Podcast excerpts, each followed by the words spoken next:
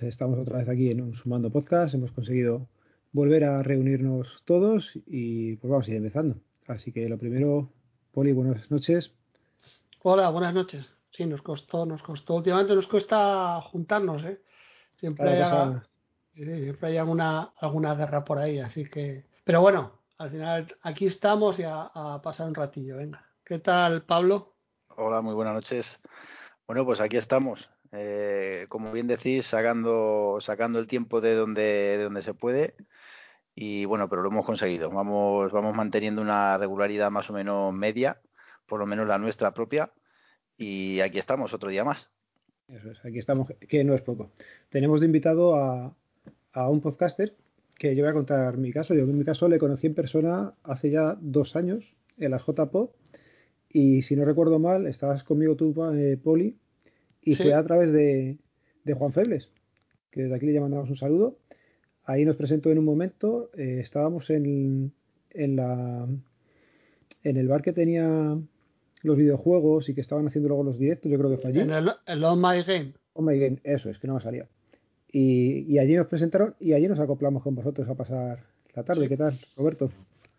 Hola, buenas. Eh, encantado de estar aquí con vosotros, sumando lo que lo que pueda sumar a este trío trío calavera. Eh, y nada, eh, fue, fue un buen momento, desde luego ese. Eh, y de ahí han, han, surgido mucho después, ¿verdad? Luego hemos estado ahí en la, en la maratón y, y, ha habido buen feeling entre todos nosotros. Sí, sí, cuando, cuando la gente es buena gente es fácil que se junte, o sea que no, no, no hay problema. Pues sí, bueno, y partiendo de Juan Febles, ese sí que es buena gente. Roberto, Roberto tiene un par de podcasts, un par de podcasts que yo sepa, igual tiene más. ¿eh? Yo creo que era. Puso, que puso cara de, de, así, igual, es que uno lo tiene medio parado, me parece a mí. No, es que cada día tengo menos. bueno, es de, es de órbita friki, que lo hace con, con Igor, ¿no? Y, sí. y de tiempo escaso, que era su podcast personal, que yo creo recordar eh, que estaba muy centrado en el tema relojes, ¿no? O sí, hablaban mucho de ellos, por lo menos. Fue un poco una vuelta. Eh, yo empecé con esto eh, queriendo hablar de relojes inteligentes. Hice un podcast que se llamaba Mi precioso tiempo escaso. Se me da muy, muy mal poner nombres a podcast y a todo.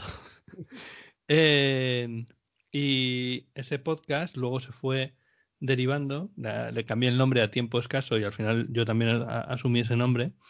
Eh, y ella hablaba solo de Peebles, ¿vale? Del reloj que sacó eh, bueno, pues eh, la, la, empresa Pibel y su, entre sus distintas variantes. Entonces cubrí desde aquel momento hasta que Pibel desapareció y luego el podcast desapareció con eso. Y luego tenía uno personal que se llama Disperso. Ah, disperso, disperso. Disperso tiempo escaso. Que, ah, grababa, que grababa siempre a la vuelta de, de Paddle. Pero que ese, con, la, ese, ese.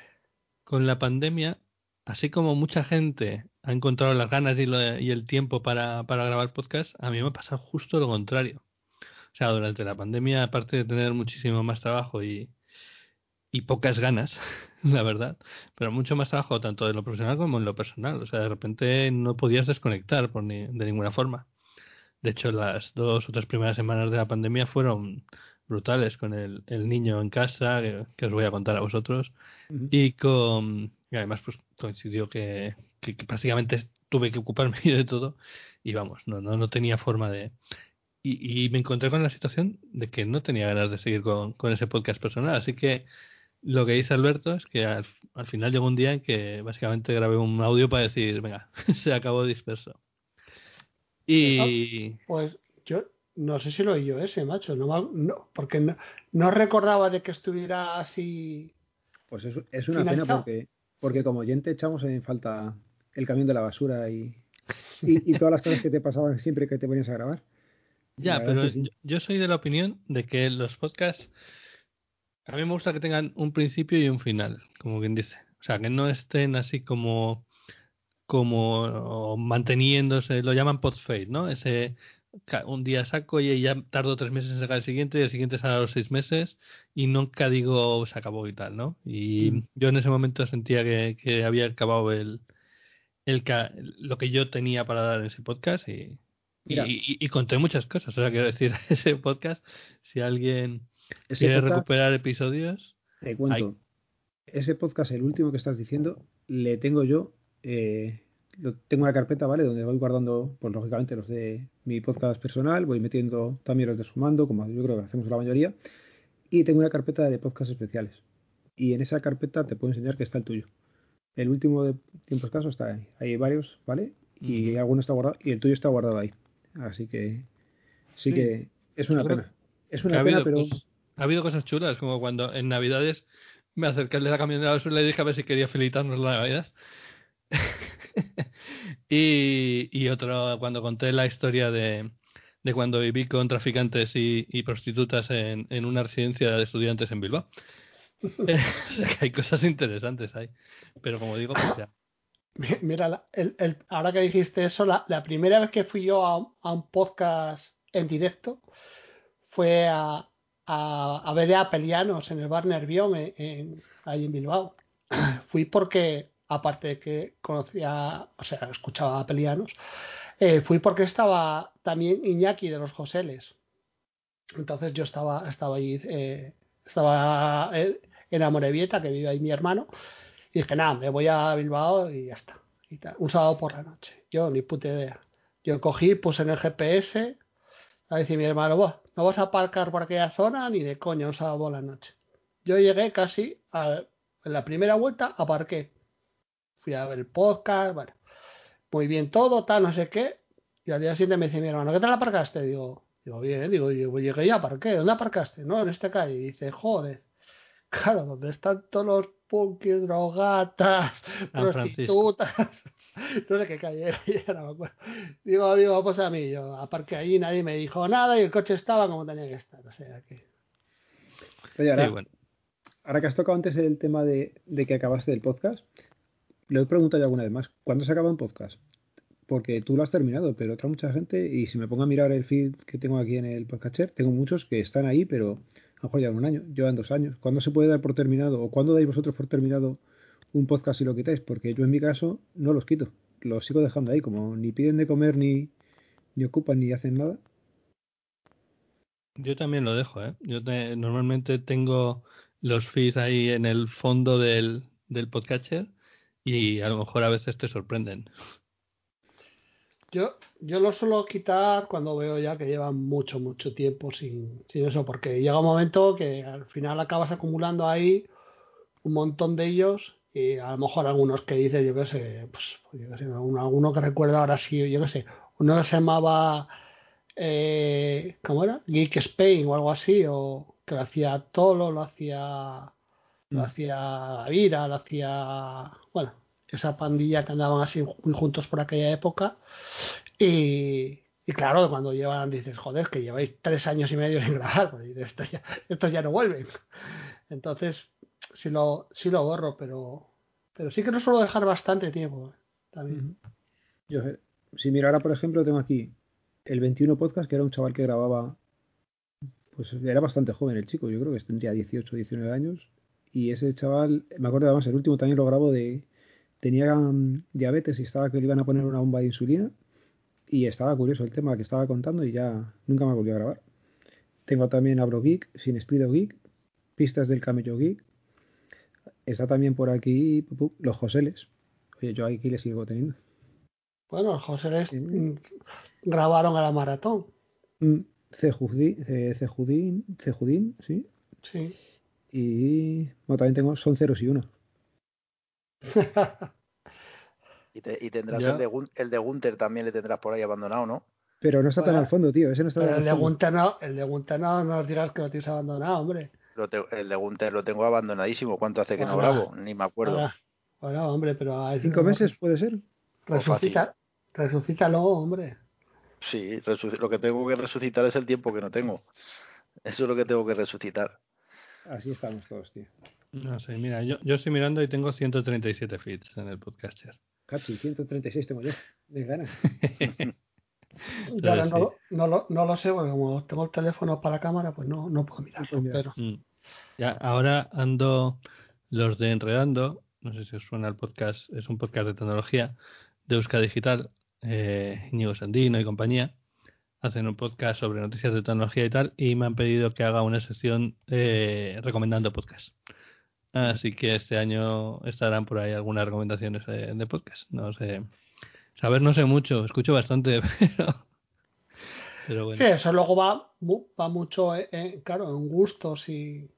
Euskal, Euskal Digital, macho, eh, a mí siempre me, me, sorprende, tío. Tenían, tenían uno de uno de tecnología que duraba 10 minutillos ahí, que era todos los días, macho, que me lo baja. Es que no me acuerdo cómo se llamaba, tío. Llevaba un 2 porque me acuerdo que era. ¿Puede ser conectados? No me acuerdo. Puede ser. Bueno, si era conectados, pues el 2 era el número. Era algo así. Y tal, y estaba muy bien. Y tal. Y están también estos de. El gato de Turing. El gato de, Turing, tío. Ha sido mi primera, mi primera recomendación. Macho, es que a mí me encantan el gato de Turing, tío. Mm. Porque los tíos eh, te pueden hablar de pues de astronomía, de ciencia, de tecnología, lo desarrollan todo bastante bien, tienen una opinión bastante lógica sin salirse nunca de mal ni ser fanboys de nada. Excepto cuando eh, llamaron asesinos al director de, Volkswagen. Bueno, sí, sí, sí, sí, sí, sí, se montó un poco pollo con eso, pero... Eh, en, parte tenía razón. Vamos a decir que, exactamente, no quería decirlo así, pero vamos a decir que parte de razón que les doy, ¿eh? Las formas no fueron las mejores, pero en parte sí que tenían razón. Sí, sí, sí, sí. Desde aquí un saludo, si nos oyen. y así al director de Volkswagen también un saludo. Ese, ese sí que nos oye, seguro. Seguro. Bueno, oye, con qué, yendo un poco al camino de, del podcast, cuéntanos un poco de lo que usas, móvil, ordenador, tablet, eh, no sé, cuéntanos un poco qué, con qué te manejas. Pues al final acabaría haciéndome un kit porque he entrado en la secta de los, pero de momento no. Eh, hace ya mucho que no tengo un, un fijo. En y con lo que me muevo normalmente es con un Xiaomi Air que me da de sobra lo que necesito, aparte del ordenador del trabajo. En móvil ando con un con un Mi 9. O sea, como veis, el alma la tengo vendida a Xiaomi bastante porque y corregido puedo decir, además toda mi casa está vendida a Xiaomi tengo aquí el router de Xiaomi, eh, los sensores de puerta, hay un uno de temperatura en la nevera. ¿En la nevera? ¿Eh? ¿En la nevera? ¿Dentro o fuera? En el congelador. Para que si la temperatura aumenta, ahora mismo está a menos 20 grados, como tiene que estar. Pero si la temperatura eh, eh, sube, pues me avisa. Y también tengo un sensor de puerta en la nevera para que si la puerta está, se queda abierta me, me avisa también. Ostras. Y ¿Qué, bueno, te avisa? Con un piquido, como la, como la propia nevera así, ¿no? O sea que eso de levantarse por la noche a picar algo está, está sancionado con alarma. Vamos, está prohibidísimo. Además ya estamos mayores, hay que cuidarse de la alimentación y todo esto. Sí, sí, es importante. Y, Sí, vamos, el teléfono es un Xiaomi, el Mi 9, que lo pillé en una oferta que hubo a, eh, a, principios de año. Pero, no sé, es un teléfono que tampoco me convence mucho, la verdad. Yo, yo creo que es el tema, o sea, a mí me gusta sacar fotos, o sea, por potencia va de sobra, ¿eh? pero a mí me gusta sacar fotos y todo el tema de la fotografía computacional no te creas que me hace mucha gracia. Porque al final, eh, quien está sacando las fotos es el teléfono, no tú. ¿Sabes? O sea, está haciendo, al final, el teléfono está haciendo el Photoshop que tendrías que hacer tú después, como dice. No sé, para mí no me, no me acaba de hacer mucha gracia. ¿No, tiene modo manual? Sí, sí lo tiene, sí lo tiene. O sea, que eh, al final el tema de la inteligencia artificial lo tengo quitado. Me he dado cuenta de que quitándolo me, me, gusta más. Yo en el, en el LG G8S, el, el, modo pro de fotografía, que por cierto también lo puedo hacer en vídeo, la verdad mm. que es una, una pasada. O sea, si te lo pones, puedes, puedes sacar una, unas fotos bastante, bastante curiosas. Y yo lo agradezco, ¿eh? Yo cuando algún móvil no tiene ese modo de, de manejo, que tú puedas eh, seleccionar un poco los parámetros para hacer la fotografía, la verdad que lo echo de menos. Mm. Y en el LG, vamos, en, este y en la mayoría de LGs que, he podido probar, le dan mucha importancia a ese tema, a poder disparar en formato RAW también. Y la verdad que se agradece. Que sí, luego, eh, por ejemplo, eh, la cámara del LG G8 eh, del S, que sé que tengo yo, por sí sola no es, no es la mejor cámara, desde luego, pero luego siempre tienes las opciones de, de alguna Gcam o Nikita Cam, que es un port que estoy probando ahora de Google Cam, de Google Cámara, y, la verdad que funciona sorprendentemente bien. O sea, los resultados, sobre todo en fotografía nocturna, porque el móvil de día las fotos son excelentes, o sea, excelentes. Pero de noche es donde se le ve ahí lo que hablamos, ¿no? La fotografía computacional, de qué pie cojea y con el mismo teléfono, usando la cámara eh, con el modo noche del LG y usando este port de, de, Nikita Cam, que es que se llama así, con K, por si lo queréis buscar alguno, eh, los resultados del Nikita Cam, o sea, es que son brutales. O sea, pues como lo que nos puede dar un, un Pixel, lo más parecido, salvando las diferencias, pero la verdad que, que sí, el tema de la fotografía computacional ahora mismo es lo que está lo que está marcando una diferencia importante en algunos terminales. Yo el mío trae un modo, eh, el P30 Pro trae un, modo profesional que trae ahí, bueno, botones para lo que quieras y más. ¿Cuántas veces lo utilicé? Eh, una para ver cómo era y ya está. Yo. lo que pasa es que, tu móvil de por sí tu móvil de por sí de noche, junto con los Pixel, los Huawei, son los que creo que, dan mejores resultados. Sí, sí, pero ya no, ya no eso, sino para cualquier foto, tal, yo siempre tiro un automático. A lo mejor, a lo mejor si no me gusta la, la escena que detecta, por ejemplo, que, que, te, que detecta, yo qué sé, por ejemplo, modo retrato, y no quiero que desenfoque el fondo, pues lo quito. Pero, mm. pero no me voy al modo profesional nunca. El LG es que pues las fotos de noche están muy lejos de ser buenas. Y es por lo que me decidí a probar algunas, algunas cámaras alternativas. Y la verdad que muy bien, lo recomiendo. Pues yo antes tenía, eh, antes de este tenía un P10, o sea que ya ves, del P10 al P30 ha pasado, ha pasado tiempo. Eh, y antes tuve un P9. Y, y estaba encantado con las fotos del P10, la verdad, o sea, sobre todo esa sensación que sacas la foto y dices, me gusta la, foto que has sacado. Es una chorrada, ¿no? No sé, pero las fotos de comida quedaban muy bien, por ejemplo. Sí, a ver, el tratamiento que le hace cada, cada marca a nivel software, evidentemente se, se nota y, por ejemplo, es algo que suele hacer bastante bien Apple. El, el procesado que le hace a las fotos en Apple suele ser bastante correcto. Eh, por ejemplo, Samsung ya sabemos que, que tiende a saturar y demás. Pero bueno. y si a mí el modo belleza, o sea, que te trae por defecto, te quita lunares, te quita arrugas, te quita todo, es, es muy agresivo. Yo por lo que a, mí, a mí no ni, ni con esas, ¿eh? Me puse, ¿habéis visto eh, que todo el mundo se está poniendo el, la imagen esa que te, el filtro ese que te pone como una cara de anime, que está en esta chat? Bueno, pues sí, hay, un filtro ahí que te pone la cara como un personaje de anime que está, está muy chulo. yo me lo, intenté y me salía como la frente partida y digo, mira, no, no está hecho para calvos. Eso me parece, me suena que lo tiene también TikTok, el, filtro ese. Sí, es un que te pone la cara así como de un, sí, de un anime, sí. La verdad que, que, joder, piensas en todo ese tipo de filtros, tal, no sé qué, que que gracioso, que qué simpático, hostia, pero tienen que tener una tecnología detrás para hacer lo que hacen brutal, ¿eh? Hombre, la tecnología que, como muchas otras cosas, o sea, yo soy muy anti-Apple, pero muy anti-Apple desde un punto de vista filosófico. A mí el jardín cerrado de Apple me, me repele constant, eh, completamente. Aunque le admito todos los, todo lo, bueno que haya podido hacer. Eh, pero también fue Apple el que arrancó todo esto con la presentación del X cuando presentaron esa el, notch, ¿no? Que tenía ahí todos los, los eh, láseres que te mapeaban la cara y sacaban esos emojis que te podían coger, eran como marionetas. Al final lo que están consiguiendo es hacer una marioneta tridimensional que sigue tus movimientos. Es brutal y no nos, o, sí, nos estamos dando cuenta del cambio que está representando en algunos aspectos. O sea, hay youtubers a los que no se conoce la cara, porque solo utilizan marionetas virtuales de estas.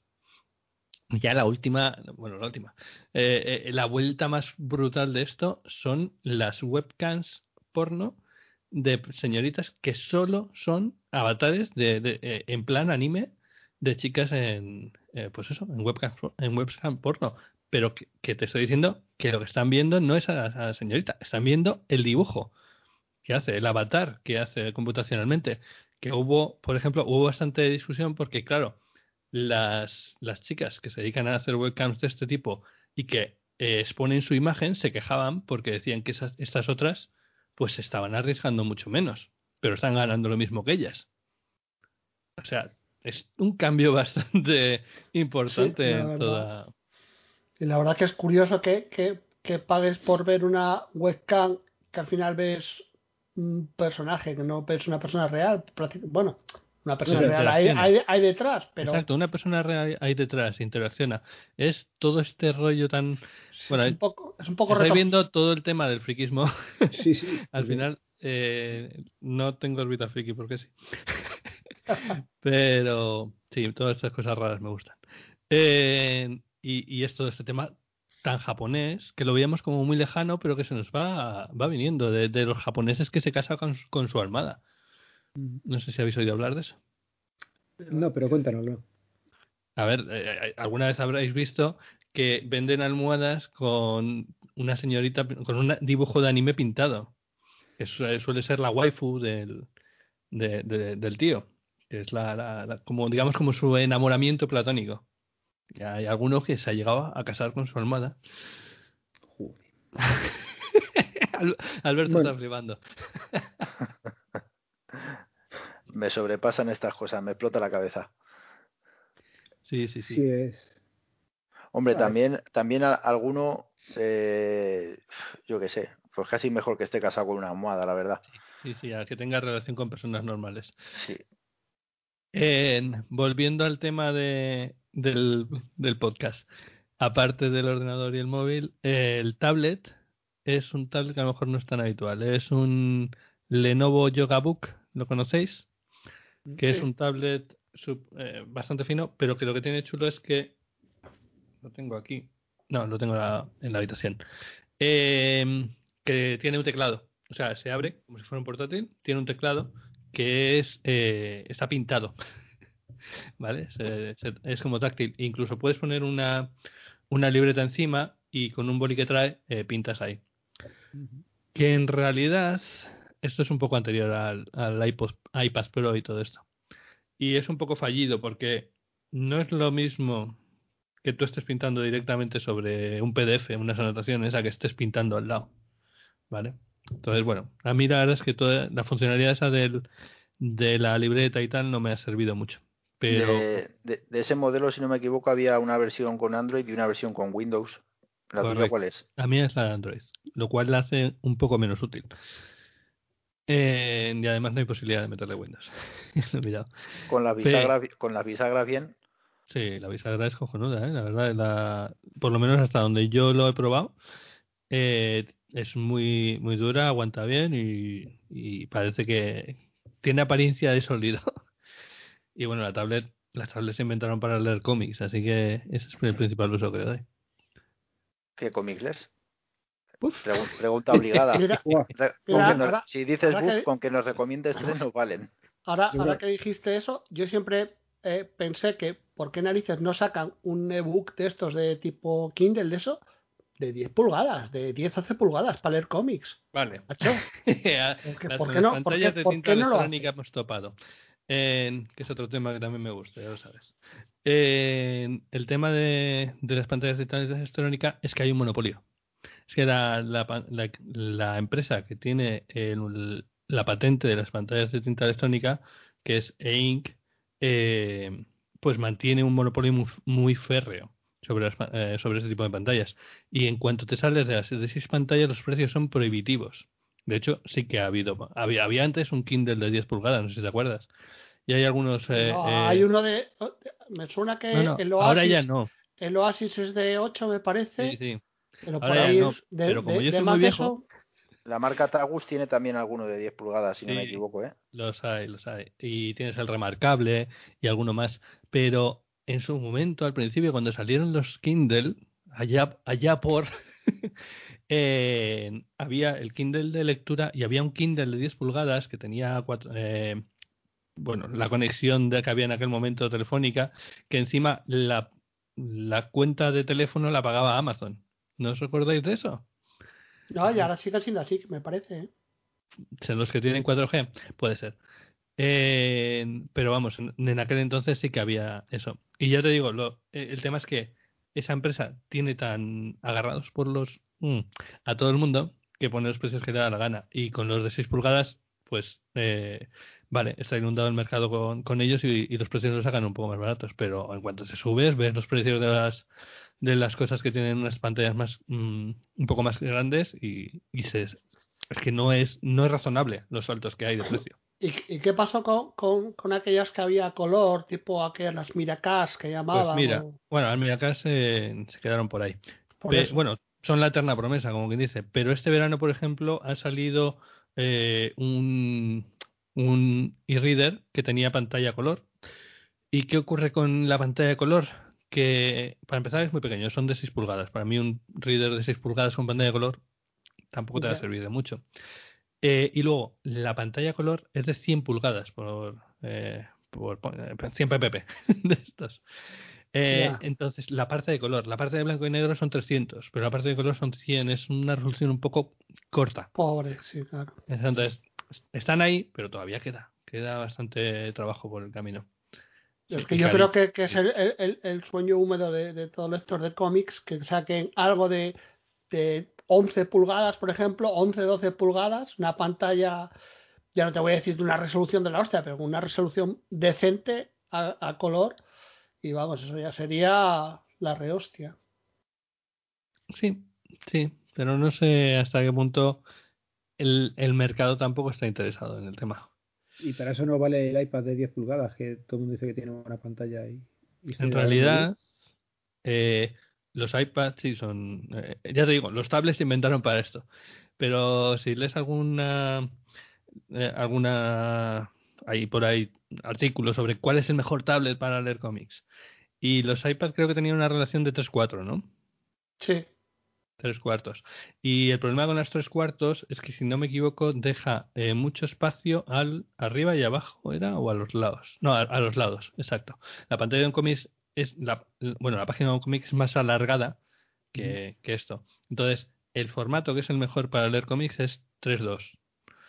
¿Vale? La, el que yo tengo, el, eh, el Lenovo, es un 10.9, creo que es que se quedan unos eh, unas bordes por arriba y por abajo, pero que está bastante bien. Sería el segundo mejor para leer cómics.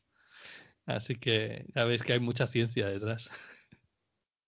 Y lo que te preguntaba antes, Pablo, de recomiéndanos alguno, pero yo te voy a pedir uno para gente no iniciada y otro para gente ya un poquito más experimentada. Yo, por ejemplo, no he leído mucho. ¿Qué, qué me recomendarías o por dónde podría empezar? Es que depende de, de qué quieras leer. Quiero decir, o sea, en, hay cómics de el cómic lo tenemos muy asociado al tema de los superhéroes. Pero hoy en día el cómic ha trascendido, es, es, un medio perfectamente válido y totalmente completo para transmitir todo, cualquier situación. Entonces, eh, hay cómics muy, muy buenos eh, de, todo tipo. Entonces, mmm, no sé, ¿qué te gusta a ti? Pues yo he leído Goku. Leí el que cuando hablamos con Converso, que no me acuerdo ahora otra vez cómo se llamaba, que era de Cyberpunk o Transpunk, tras no sé qué. Y poco más. Y es que no, no le da mucho. A ver, un cómic. A ver, eh, es que mucha gente, por ejemplo, dice Watchmen. Watchmen es la culmen de los cómics, tal. Y, pero no es un cómic para alguien que no haya leído nunca cómics, ¿vale? Porque es un cómic precisamente que es la culmen de los cómics de superhéroes, como quien dice. Por todo lo que significa de trascender el género, etcétera. Pero si no vienes con un background, te quedas en, en lo principal. Que aún así ves que eh, toda la capacidad de, de, plantear una narrativa del amor y, y, y como está hecho, pues es espectacular, pero te pierdes. Yo te diría, hay, hay cosas, eh, yo te diría que te fueras a la biblioteca, para empezar. Las bibliotecas tienen unas magníficas colecciones de cómic. Y eh, muchos cómics, a lo mejor que son europeos y cosas así que son caros, para mí son una magnífica forma de, conocer cómics que de otra forma ni te acercarías a ellos. Y dentro de eso, eh, a ver, pues un cómic. Algo que sea facilillo de leer. Es que eso es lo que estoy pensando. Para que te enganche o que digas, ostras, pues mira, mola y seguiría leyendo más. Vale, es que, por ejemplo, otro cómic que se recomienda mogollón es Mouse. ¿Vale? El único cómic que ha ganado el Pulitzer. Después de que ganara este cómic el Pulitzer, eh, pusieron una norma de que los cómics no podían ganar Pulitzers. ¿Vale? Pero es muy, muy bueno. Eh, pero también es pesadito. A mí me parece pesadito. Trata de la. de, de la, de la Segunda Guerra Mundial, de, todo el holocausto nazi. ¿Vale? Y bueno, pues es una cosa densita. Pero así, un cómic curioso que me venga a la cabeza ahora, que no se me, no se me ocurre. Eh, porque los que se me están viniendo son cómics como curiosos, como Pyongyang, que es, por ejemplo, eh, un autor que le mandaron a Pyongyang, la capital de Corea del Norte, la mala, eh, y le mandaron porque allí era muy barato animar. ¿Sabéis estos dibujos animados súper malos que ves ahí como que están muy mal hechos? Pues esos normalmente están hechos allí. ¿Vale? Pero claro, allí es que sale muy barato pagar a alguien para que te haga los dibujos intermedios. Dice que eh, ellos hacían, pues por ejemplo, tiene que salir aquí y tiene que llegar hasta aquí. Y ellos dibujaban los, los muñecos hasta, hasta que, que llegaban a ese punto. Y en ese cómic, él cuenta su experiencia estando por, por todo por, por Pyongyang y cómo, cómo, lo que ve. O sea, ve gente barriendo carreteras, ve gente eh, le llevan a un, a un hotel a comer y era la única persona comiendo en el restaurante y tal. Y es como, antes de que, yo lo leí antes de que hubiera el reportaje este que fue tan famoso y todo esto, y te quedabas como, hostia, esto es otro mundo. Pues le daremos una oportunidad cuando tenga un ratillo. Una serie que está ahora muy de moda y que aquí la hemos mencionado en varias ocasiones, eh, nace también del cómic. No sé si has tenido ocasión de, leerlo, el cómic de The Voice. Sí, me lo leí. Lo que pasa es que la, la serie ha, ha, mejorado el cómic para mí. Es mejor. Eh, yo me leí el cómic en inglés. De hecho, hay algunos números que me costaron la vida porque el, eh, el personaje es irlandés y habla con unos modismos muy muy fuertes. Y hay una, todo una, un arco que se va a Irlanda o por que es de donde son sus padres, que ostras, estabas deseando que se acabara porque es, era súper lento. Tiene unos bajones el cómic muy fuertes y la serie no. La serie está mucho mejor.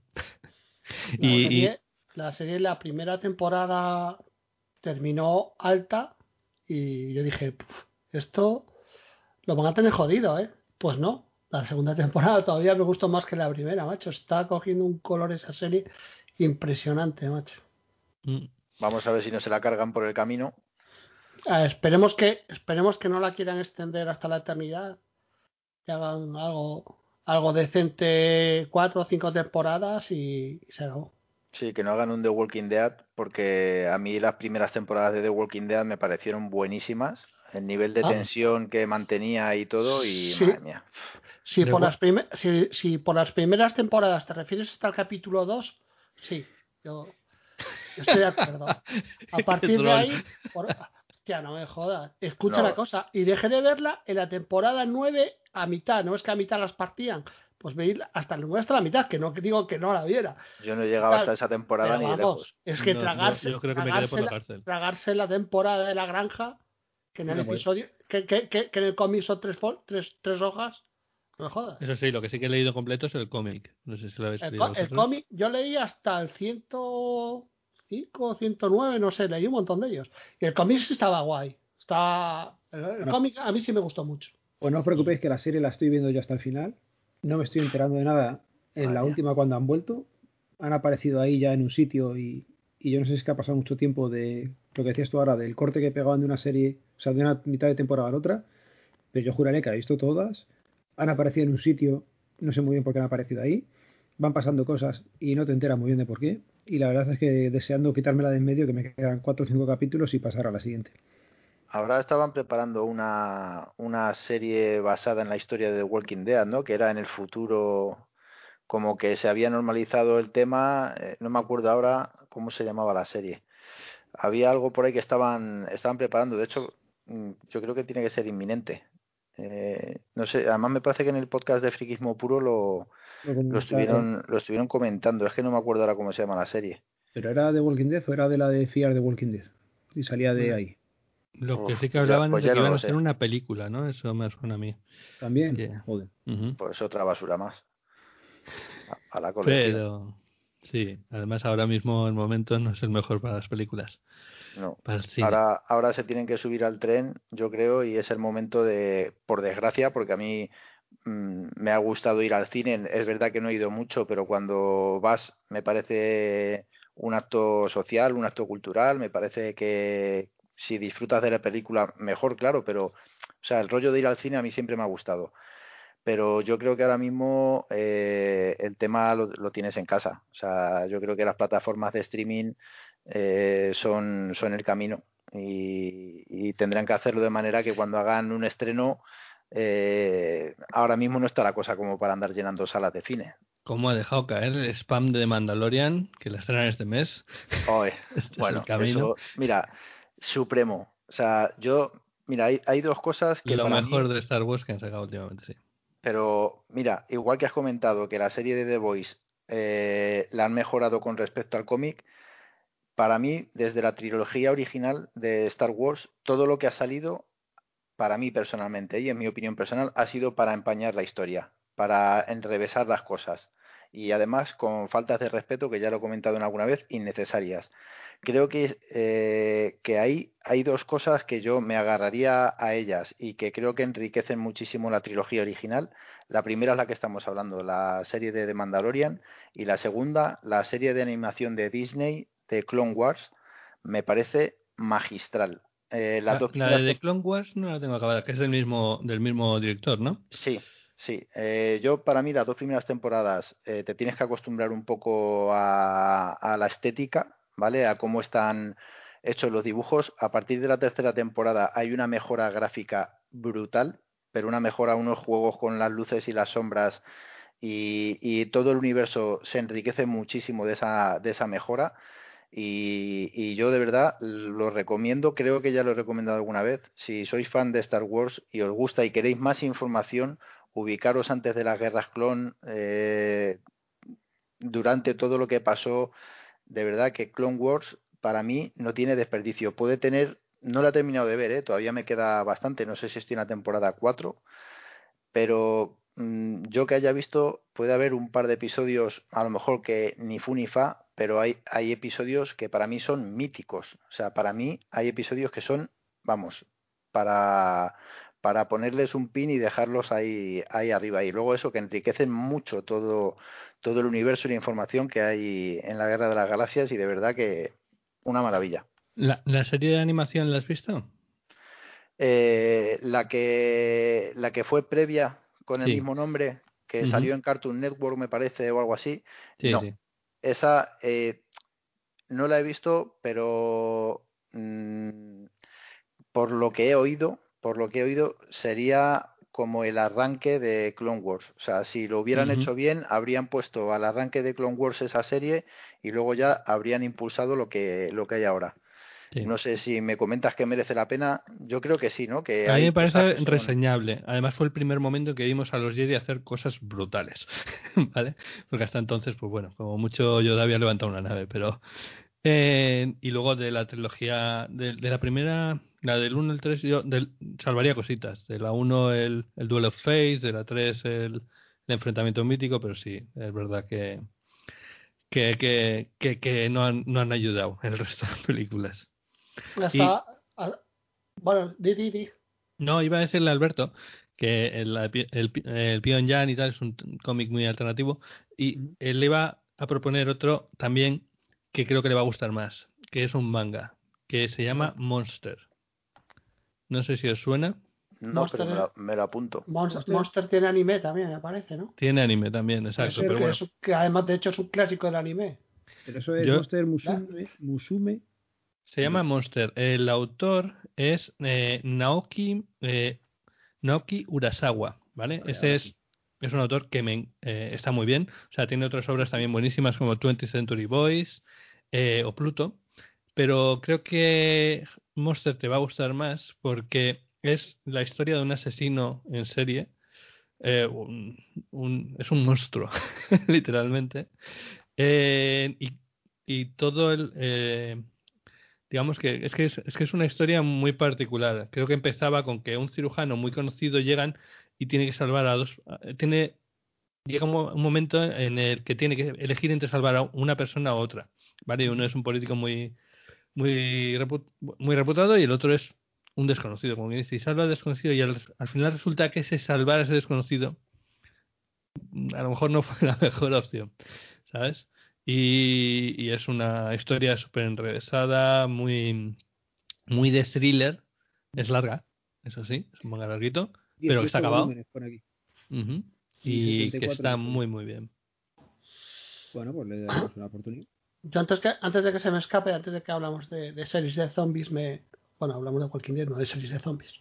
Eh, me acordé de una que siempre que se habla de series de zombies, la recomiendo porque además es, es bastante desconocida, tiene dos, dos, temporadas nada más y es una serie de zombies que no es la típica serie de zombies. Los zombies aquí, en, bueno, la serie se titula In the Flex, es, es británica y aquí los zombies en vez de ser pues como los de Walking Dead o, o como los de Guerra Mundial Z, aquí los zombies son, son, son enfermos, se les trata y es un poco de cómo, cómo están integrados en la sociedad, qué pasa con ellos, qué pasa cuando alguien es un zombie, qué pasa con su familia, todo, toda, esa, toda esa historia. Es, de, eh, es un adolescente, el protagonista, tal así. No es un, no es una serie de acción, no es una serie de, de, miedo, es más de, personajes y, y, un poco tristecilla.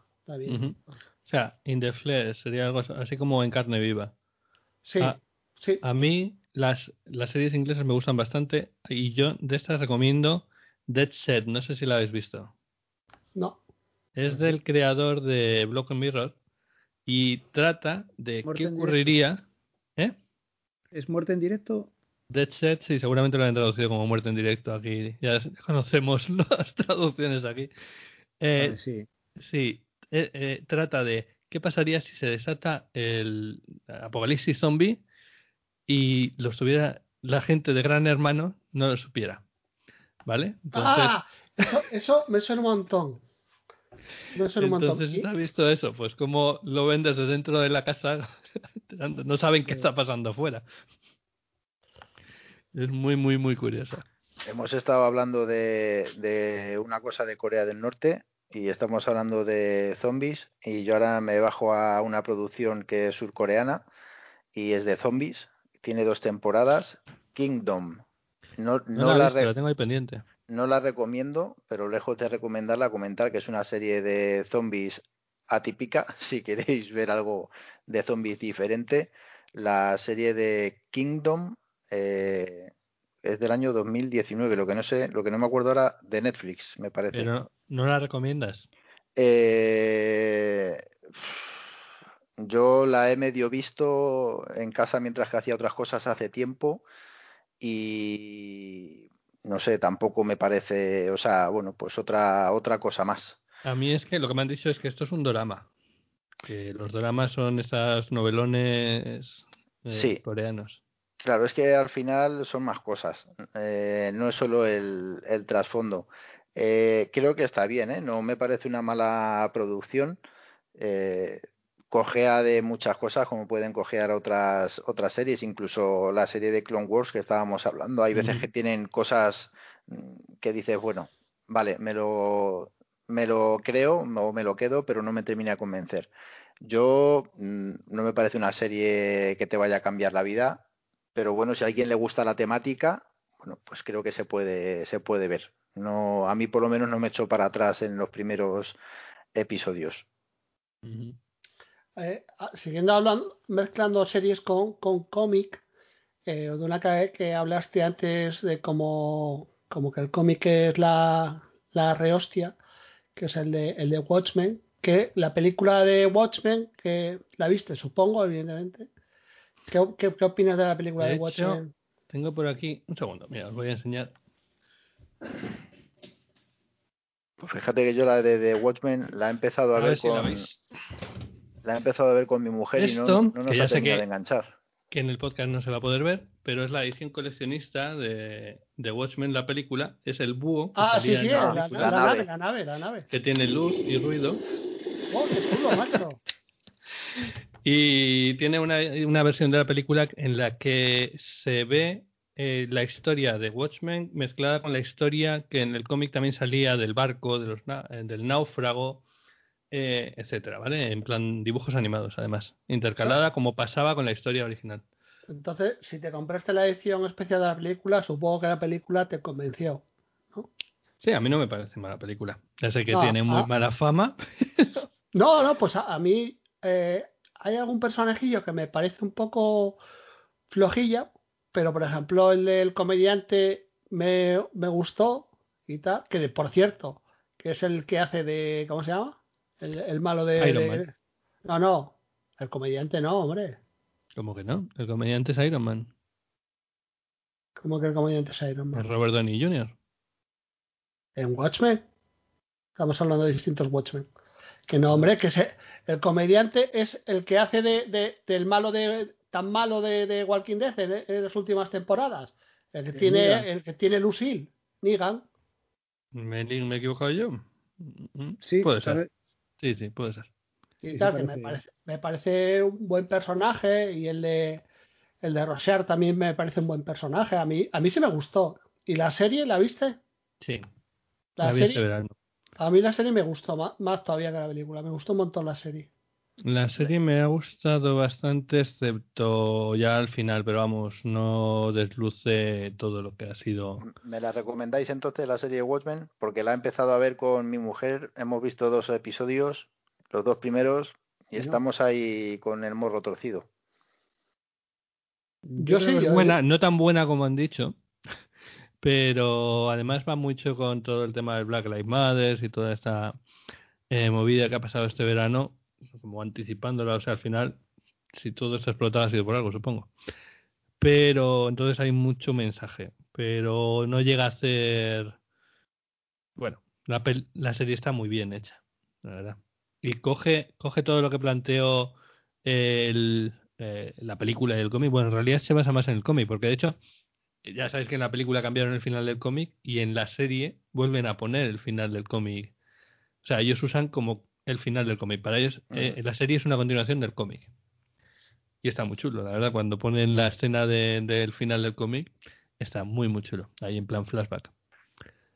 pero pues, eso. Le daremos una oportunidad. Yo, a mí me, me, me chirrió un poco el mensajito, pero bueno.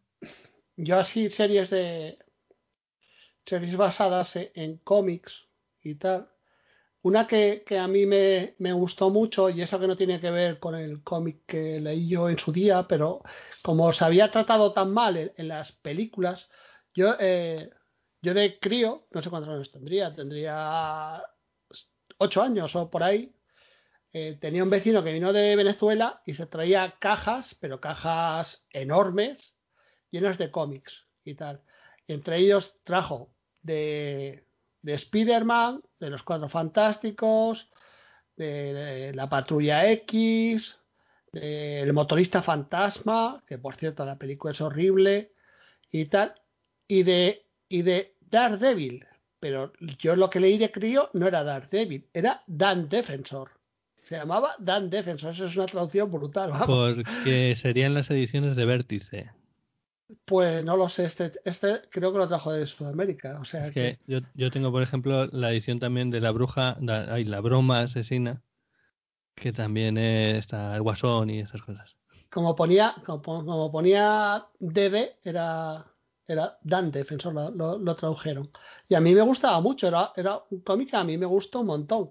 Y luego las películas, macho, con Ben Affleck, tío, macho, de verdad ponte a, dirigir, que lo haces bastante mejor y tal. Y... es que Ben Affleck es muy friki. Eh, siempre ha querido hacer un, superhéroe. Entonces, y, es muy fan de Daredevil. Pero a lo mejor no es la persona que mejor podía hacer de Daredevil. Y, pero bueno, tenemos la serie. Exactamente. Ya iba yo con el tema de la serie, que la serie me parece de las mejores series de superhéroes. Y tal. O sea, la verdad que está muy, muy bien hecha. El, personaje bien construido, el ambiente bien construido. Tenía bien construido todo, porque además, si veías la, la otra, la de. ¿Cómo se llama? La de la chavala, hombre. ¿Cómo se llama? ¿Electra? Eh, eh, no, no. Jessica eh, Jones. Jessica Jones. También estaba todo ambientado en el mismo sitio, había cosas que se interrelacionaban entre las series y estaba muy bien. A mí, a mí, me gustó, me gustó mucho esa. Yo, yo era muy fan. A mí me gustaba mucho el, el planteamiento que estaba haciendo Netflix con sus series de superhéroes alejados mm. del planteamiento que, que se estaba haciendo en las películas, ¿vale? Aunque había, había cierto enganche, pero estaba claro que no era lo mismo, no era, no, no pretendían llegar a, a, ese nivel de espectacularidad de las de las series, de las películas, que son pues lo típico de estoy salvando el universo, sino aquí simplemente, pues, oye, es que estoy salvando el barrio, como dice, ¿vale? Estoy pegándome aquí con los traficantes y con y, y con Daredevil. Y es que Daredevil va de eso, Daredevil va de la cocina del infierno. El tío no, dedica. Yo soy muy fan de Daredevil también. Eh, me metí con en la época de, de Kevin Smith, cuando lo empezó a guionizar. Y, y, hay cosas maravillosas de Daredevil.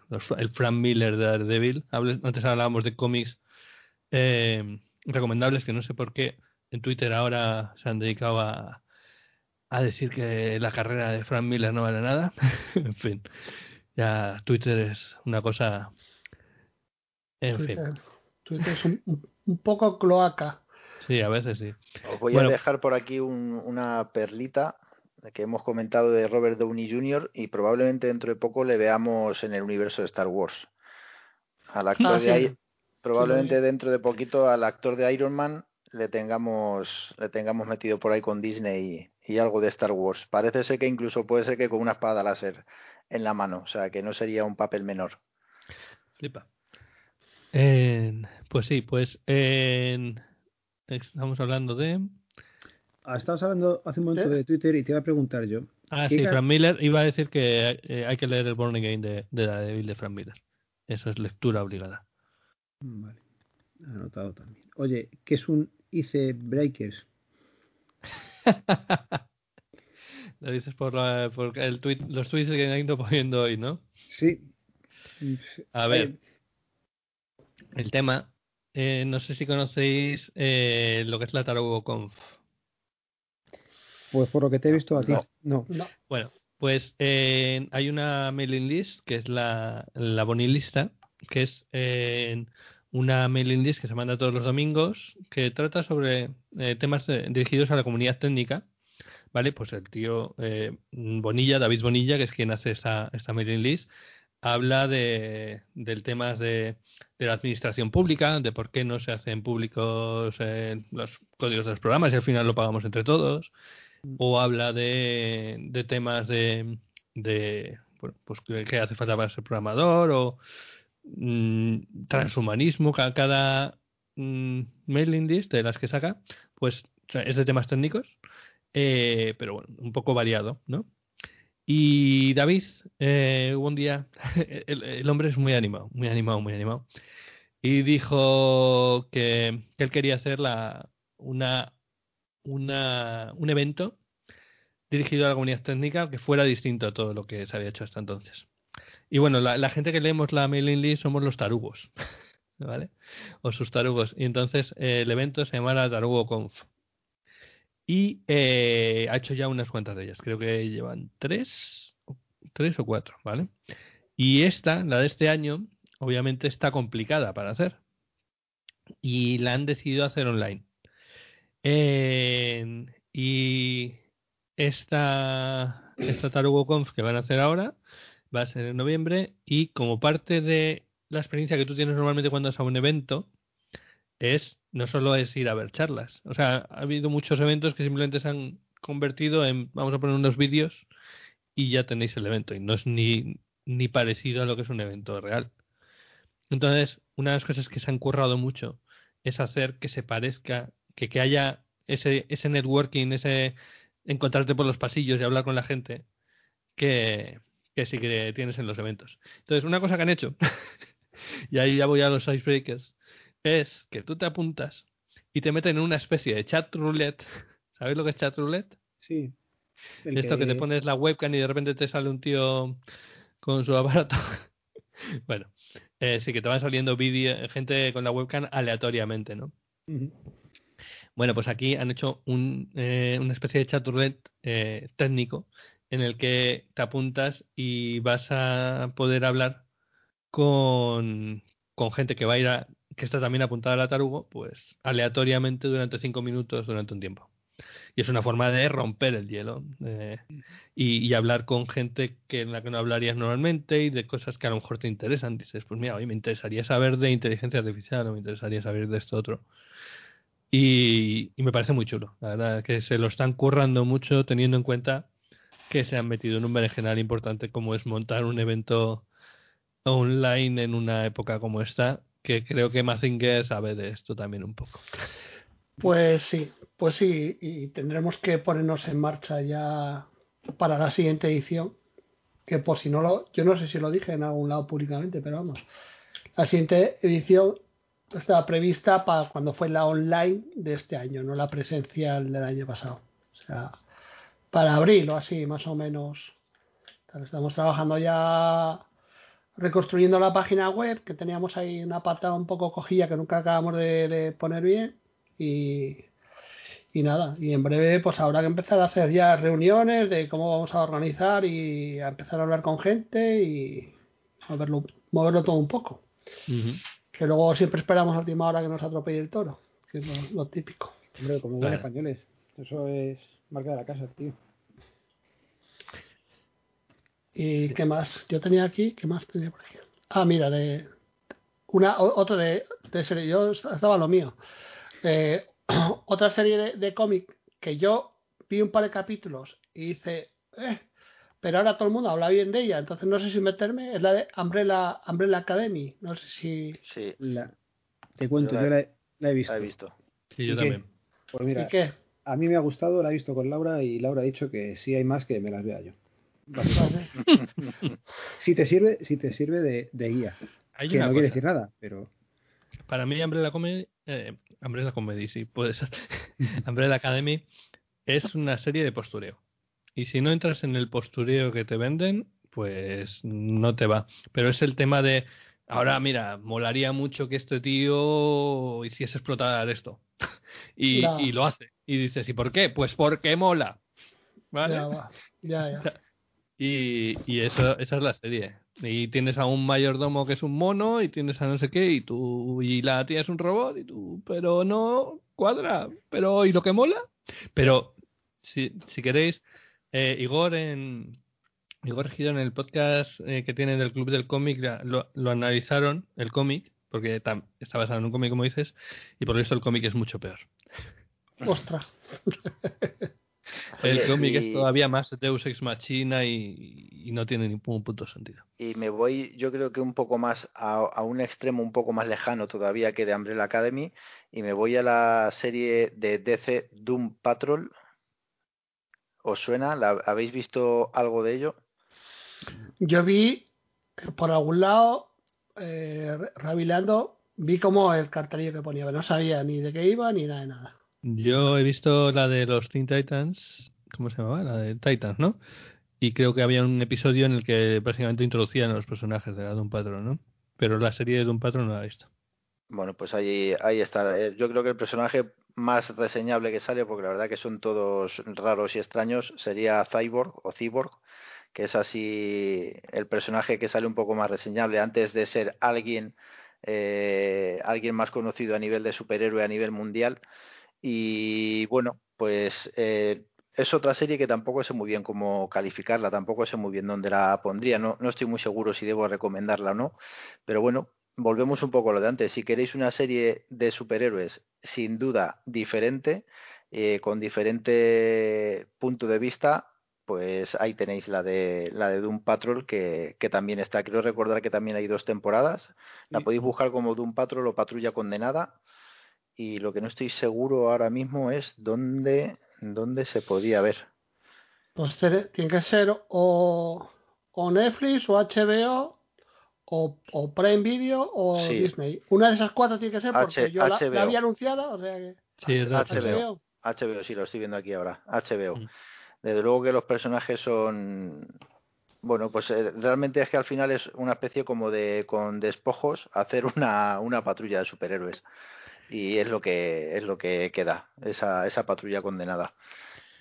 Pero mira, hay muchísima crítica, también es un par de postureo de gente ahora que si todas las películas son de superhéroes, que vaya mierda, que ha estropeado el cine, hay directores consagrados diciendo que los superhéroes es el final del cine. Eh, pero bueno, eh, realmente hay cosas muy buenas dentro del género. Y por ejemplo, hace poco fuimos a ver eh, la única película, las únicas películas que he ido a ver ah, después de la pandemia han sido la de Tenet y la de Teen Titans, que hicimos ahí un maratón y las vimos las dos juntas. Y la de Teen Titans es una peli de superhéroes que en realidad es una peli de terror. Y, me gustó el tema. O sea, al final, el tema de que sea superhéroes es simplemente pues un género. Luego tú ahí puedes jugar mucho con ella. Yo creo que hay que simplificar las cosas. Es decir, lo que estás viendo te entretiene o no te entretiene. ¿Te gusta? O sea, si yo creo que no hay que hacer tampoco un análisis mucho más allá para determinadas cosas. O sea, no todo puede ser una obra de arte en esta vida. No, no todo puede ser una lista de Schindler o no todo puede ser. Es decir, yo creo que hay cosas que, que hay que simplificarlas más y disfrutar de las cosas más sencillas. Y yo de verdad eh, pues es como lo que estamos hablando, en todo hay fallos, en todo hay cosas que te pueden cuadrar más o menos, pero si al final lo importante es a ti te gusta, te entretiene, te hace pasar un, un buen rato, pues me parece igual de válido. Que la temática es de zombies, eh, y es una mierda, pues la llamamos The Walking Dead. Que la temática es de, de superhéroes y, y, es buena, pues la llamamos eh, The Voice. Eh, pero, o sea, pero yo creo que hay que simplificar. ¿eh? Yo creo que la serie que hemos hablado antes, la de Kingdom, la de los zombies, la serie coreana, pues sin ser una obra maestra, pues te puede entretener. La de Doom Patrol exactamente igual. La de la que estamos hablando de Umbrella Academy, pues yo creo que también tiene cosas muy buenas. Eh, al final es eso. tú te sientas y echas el rato o se te queda cara de tonto Mm, cuando terminan los episodios. Pues pues al final es lo que lo que hay que ver. Yo creo que hay que simplificar un poco y tampoco intentar buscar la obra maestra eh, en, en, cada serie ni en cada cosa que, que vemos ni disfrutamos. Te voy a decir ahora. Cara de tonto se me está quedando a mí viendo los últimos episodios de, de, de los 100 estoy estamos viendo ah. la última temporada a ella le estaba gustando es más ha dicho que le gusta más que Umbrella Academy y es lo que dices tú. O sea, a mí se me está quedando una cara de tonto cada vez que veo un episodio que entre que me. Yo creo que cierro los ojos un poco más de la cuenta en alguno. De, los 100 vi. No te sé decir. cuatro, cuatro episodios, creo. Y. O sea, hubo un gesto entre mi mujer y yo que fue como si lo hiciera yo el gesto delante del espejo. O sea, nos miramos los dos a la vez y hicimos. Y dijimos, pues no vemos más. O sea, levantamos los hombros y negamos con la cabeza y dijimos, hasta aquí hemos llegado. O sea, esto es una. A nosotros nos pareció una basura de serie. Yo claro. La, la, la, vi entera mientras eh, la vi así haciendo doble, doble pantalla mientras que estaba haciendo otras cosas con la tablet o lo que sea. La, la vi porque la estaba viendo Lupe y, entonces pues la vi. ¿no? A mí me parece una serie de, para adolescentes, eso ya de mano y le voy a dar y le, voy a dar todo es que me parece que además sacaron una una una temporada nueva ahora que ya estaba la serie como concluida y no sé si sacaron otra temporada nueva. Bueno el caso es el caso es que le voy a dar la razón a Converso en algo que dijo en un podcast hace poco que está un poco harto de las series estas que llaman de ciencia ficción que el primer mitad del primer episodio están en una nave, pum, los tiran a un planeta y todos allí, eh, el resto de, la serie con un saco de ropa, que no llevan ni pantalones y tal. Y, hacer casetas con, con, clavos y puntas y tal. Y lo llaman de ciencia ficción. No, yo le voy a dar la razón a, Converso y tal, que, no, que no lo veo, que no lo veo. La única serie de ciencia ficción actual que vale la pena es The Expanse. The Expanse. Ostras, esa es esa Buenísima. es. Vale. Cuanto más avanza, ¿eh? tío, como más. Además, yo con toda la suerte del mundo, macho, iba, estaban echando la cuarta temporada y empecé a verla. Entonces, mientras que la fui cogiendo, o sea, lo vi todo el tirón. Y es cuando agarras una, una serie así desde cero, uf, Sí, pues mira, esa, esa serie precisamente se la oí yo a converso. O sea, yo empecé a verla hace tiempo, la he Sí, ido viendo. Y No es una serie que me haya metido con ella en profundidad a decir, me la veo, no. Es una serie que he ido viendo eh, a lo largo del tiempo y, y la primera vez que la, la oí fue a, a converso. Ya. Sí, esa, esa serie eh, es- le hemos dedicado un episodio en Rita Freaky, uno, un muy buen episodio, me pa- me parece a mí, vamos, muy chulo. Por lo menos La- nosotros lo pasamos muy bien. Y la de la de Raised by Wolves, esta, ¿la estáis viendo? No, todavía no. No, La de criados por lobos o algo así se llama. No, no. Sí, bueno, no, no sé cómo lo traducen, pero bueno, es que no, creo que no la traducen literalmente, no Ya, está, ya, ya. se llama Bueno, así. Bueno. Yo, También es HBO, ¿no? eh, no, está, ese en H- es HBO Max, pero no lo están echando en HBO España, la echan por Telegram, por Telegram la echan. Con la cigüeña, como dicen algunos. Eh, o yo vi hoy lo- el episodio 6 y 7. Y me está gustando, pero estoy en- como en esto de, de, hostia, a ver cuándo acaba de, de- ahora, ahora, ahora, ahora vino el bueno. Ahora, ahora, ahora vino el... y nada, me está gustando, pero parece que le falta que pegue una explosión ahí, no sé, que Ah, en esta serie, la de Raised by Wolves, está el actor este de Vikingos, el Travis Fimmel. ¿No es este? Sí. No lo sé, porque yo es que Vikingos también la vi haciendo doble pantalla un par de temporadas, porque la veía Sí, Luque. sí parece, por lo menos aquí. Sí, este es el Ragnar, el que hace de, de Ragnar, ¿no? En la serie, sí, yo creo que sí. Bueno, pues mira, esta no la tenía yo ahí en, en pendientes. Es que, es que esta Sí, sí es. tiene, tiene, eh, me parece, me suena que, que los primeros episodios, los dos, tres primeros episodios, fueron dirigidos por Ridley Scott. Y luego me parece que Ridley Scott, me parece que sí que se quedó en el proyecto, pero ya no dirigió ningún episodio más. Y sí que, eh, eh, yo lo dije además, eh, que tú lo estás viendo y, y huele a, a- no sabes en qué, pero te huele a alien, tío.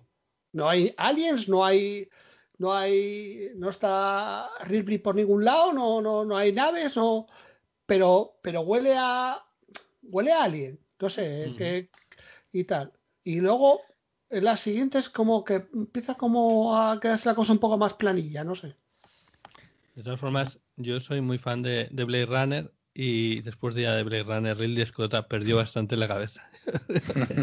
Sí, De- bueno. Hombre, hizo. ma- Voy a. a- Como mi cabeza es como, como él, voy a poner aquí. Ahora que ahora que estoy grabando con ordenador, que debe ser la primera vez que grabo con ordenador. eh, No, pero bueno, ha hecho Alien 4, por ejemplo, que es para matarlo. Pero bueno. Eh, la de Prometheus, quiero decir. No Sí, sé si era sí. la 4 o la 5 ya. No, claro, al decir Alien 4 me perdió. La dices Prometheus, sí. Prometheus, Esa- Prometheus. Me refería a Prometheus, la, de, la del pulpo Alien. sí, efectivamente. Joder, sí, además la, vimos en 3D, o sea, la vimos en 3D. la, la de Prometheus es la de. Es la de que la protagonista es la de la chavala esta. La mujer más, una de las mujeres más guapas del mundo, sí. No, entonces ya me perdí otra vez. Yo la, la, la de Prometheus pensé que la, la protagonista era la que hacía de Lisbeth Salander en la, en la versión europea, no la americana. No, es, es Charlize Theron, ¿no? La, la, la de Prometheus. Yo por lo menos que- creo que era lo único salvable de la peli, o sea que Ahora ya me, ya, me- ya me hiciste buscarlo. busca, busca. Y... Y sí, ¿nos parece O sí, vale. que las series eh, está- son el pozo de cultural de nuestra generación? Sí, totalmente. que al final son los que lo que están haciendo que nos planteemos ciertas eh, cuestiones, o sea, como antes podía ser la literatura o podía ser la tele para una generación anterior. Sí, yo estoy de acuerdo y de hecho y de hecho no solo eso, sino que además eh, se alimentan de, de de parte de la cultura de nuestra generación de los años 80 y 90. Ujú. O sea, yo creo que sí. Sí, sí, sí puedo compartir ese punto de vista. Con matices, pero sí. Sí, sí. Es que mm, yo creo que es lo que mm, define a nuestra generación de cierta manera. Y bueno. En preguntado sobre eso, ¿vuestros padres ven, ven series? Porque ahora que dices de tema generacional, mi padre ha empezado hace poco con Netflix y él lo que buscaba eran películas solamente. Y decía, mírate alguna serie, ¿no? No, no, quiero películas. Bueno, pues el otro día vio una de una cárcel y se ha puesto a ver Prison Break. Él pensaba que era una película y ha empezado con la serie y dice, oye, esto no acaba nunca. Dice, mola, pero no acaba nunca. Digo, ya, papá, es una serie, tienes, no tienes que vértela de seguido. Claro, él tiene la idea de, empiezo, me pongo dos, tres horas como mucho de película y termino. Y lleva desde el viernes enganchado haciendo maratón el jodido. Sí, pues, porque, pues, pues, imagínate a mi madre viendo eh, lo del secreto del puente viejo ese, que deben de llevar 30 años echándolo. Claro, mi padre, mis, mis suegros también están con alguna una de esas, sí. Pero son, esos son como telenovelas. O sea, las mayores ven telenovelas, nosotros vemos series. Y, y eso es más como un como una costumbre. O sea, ellos tienen la costumbre, mira, a las 3 de la tarde no me llames porque estoy con la novela. Pero no, nosotros queremos una historia que se, se, se desarrolle a lo largo de tal y que tenga un final y, y, todo. Pero sí, la yo, yo lo recuerdo que tengo de mi padre, que ya, ya no está conmigo, eh, es eh, con, trayendo películas del videoclub de, de, karate, de, karate, de, de malísimas, de Bruce Lee de, de Bruce, de, ¿cómo se llama? Charles Bronson, de Van Damme, o sea, el cine, ese cine super ochentero lo, lo vi con él, ¿sabes? Y tengo un, un recuerdo muy... Le tengo mucho cariño por eso, ¿vale? Pero sí, sí, de hecho, el tema de tiempo escaso eh, surgió también un poco porque fue poco después de que mi padre nos dejara, yo me puse con esto y en cierta manera además tuve a mi hijo. Entonces, por un lado sí, era el tema de ahora tengo mucho menos tiempo para hacer cosas y tengo que aprovecharlo mucho más, pero también fue esa sensación de el tiempo que me queda es escaso. ¿Sabes? Entonces fue, fue cosas... Me puse muy intenso. ¿Decís algo? Venga, pues. No, yo estaba aquí, mientras tanto, buscando la filmografía de, de Ridley Scott y tal. Y así bueno, no voy a leer. Voy a leerla lo, más importante así, por lo menos que me suena a mí, ¿no? Bueno, a mí la verdad que me suenan casi todas, pero bueno, las más tochas, tochas. Alien en el 79, Blade Runner en el 82, Legend en el 85, Black Rain en el 89, Telma y Luis en el 91, eh, La Teniente Olin en el 97, Gladiator en el 2000. Eh, bueno, tiene aquí algunas que no, a partir de 2000 se le fue la cabeza. las malas también. En el 2001 eso ya. Decir, eso te iba a decir que, derribado, que las malas también las puedes leer. Bueno, hombre, estoy leyendo. Bueno, el Reino de los Cielos está bien. O sea, sí me gustó. Sí, no está mal. Eh, y que, es que lo demás, macho, de verdad que. Mm. Sí, mira, Prometheus, aquí. Sí, sí, no tiene nada. No, no. Bueno, Marte. Marte sí me gustó, la de Matt Damon. Ah, yo la que decía, la que decía de, de la chavala esta de... Otra película en la que teníamos que eh, salvar a Matt Damon, ¿no? Claro, que la que decía yo de, que la protagonista era la que hacía de, de Lisbeth Salander en la versión europea, es Alien Covenant. Ah, Alien Covenant. Bueno, creo que sí. Sí, sí, sí. Es, que ahora, es que ahora mismo la de Prometheus, macho, ahora leí esta y ahora, ahora tengo liadas, macho. Para la de Prometheus no, no, no pierdas tiempo ni en buscar nada, no te preocupes. O sea, hay, esa, hay ahora una mm, política, una política, no, una, una filosofía, que es la de la cancelación, no sé qué os parece ese tema.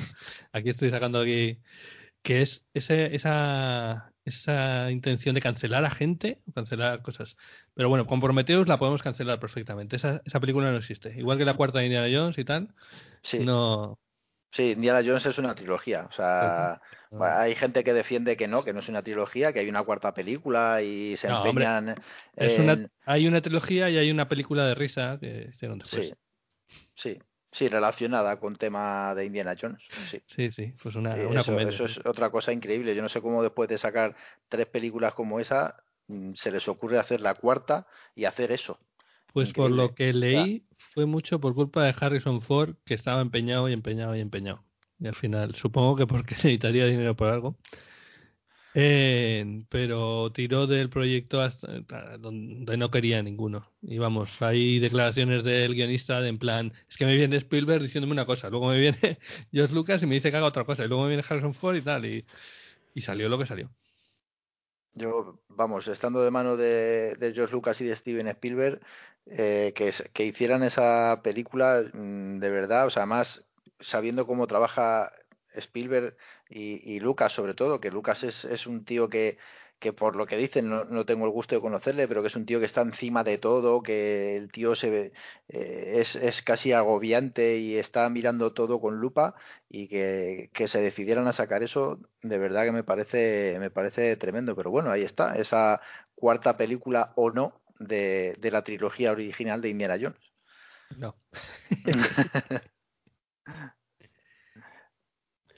Bueno, eh, la única manera de, sal de, salvar esa película y decir, hostia, pues no está tan mal, ¿sabes qué? ¿Cómo sería? Quitando las otras... bebido. No, si quitan las otras tres.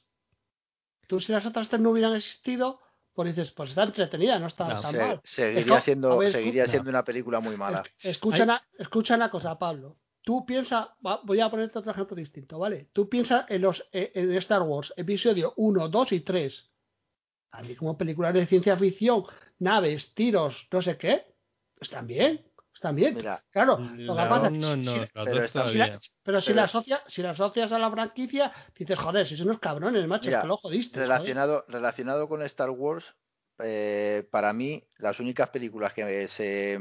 Bueno, las únicas no. La única película que a mí me, me gustó es eh, Rogue la Squadron. La que le gusta a todos. O sea, la de Rogue One. One, sí. Eh, el resto eh, son pues cosas paralelas eh, que pues que no hacen más que pisar charcos. Es que no, no puedo. Eh, sí, te, tienen que ver con la historia porque no te queda más remedio porque lo han enlazado y es oficial.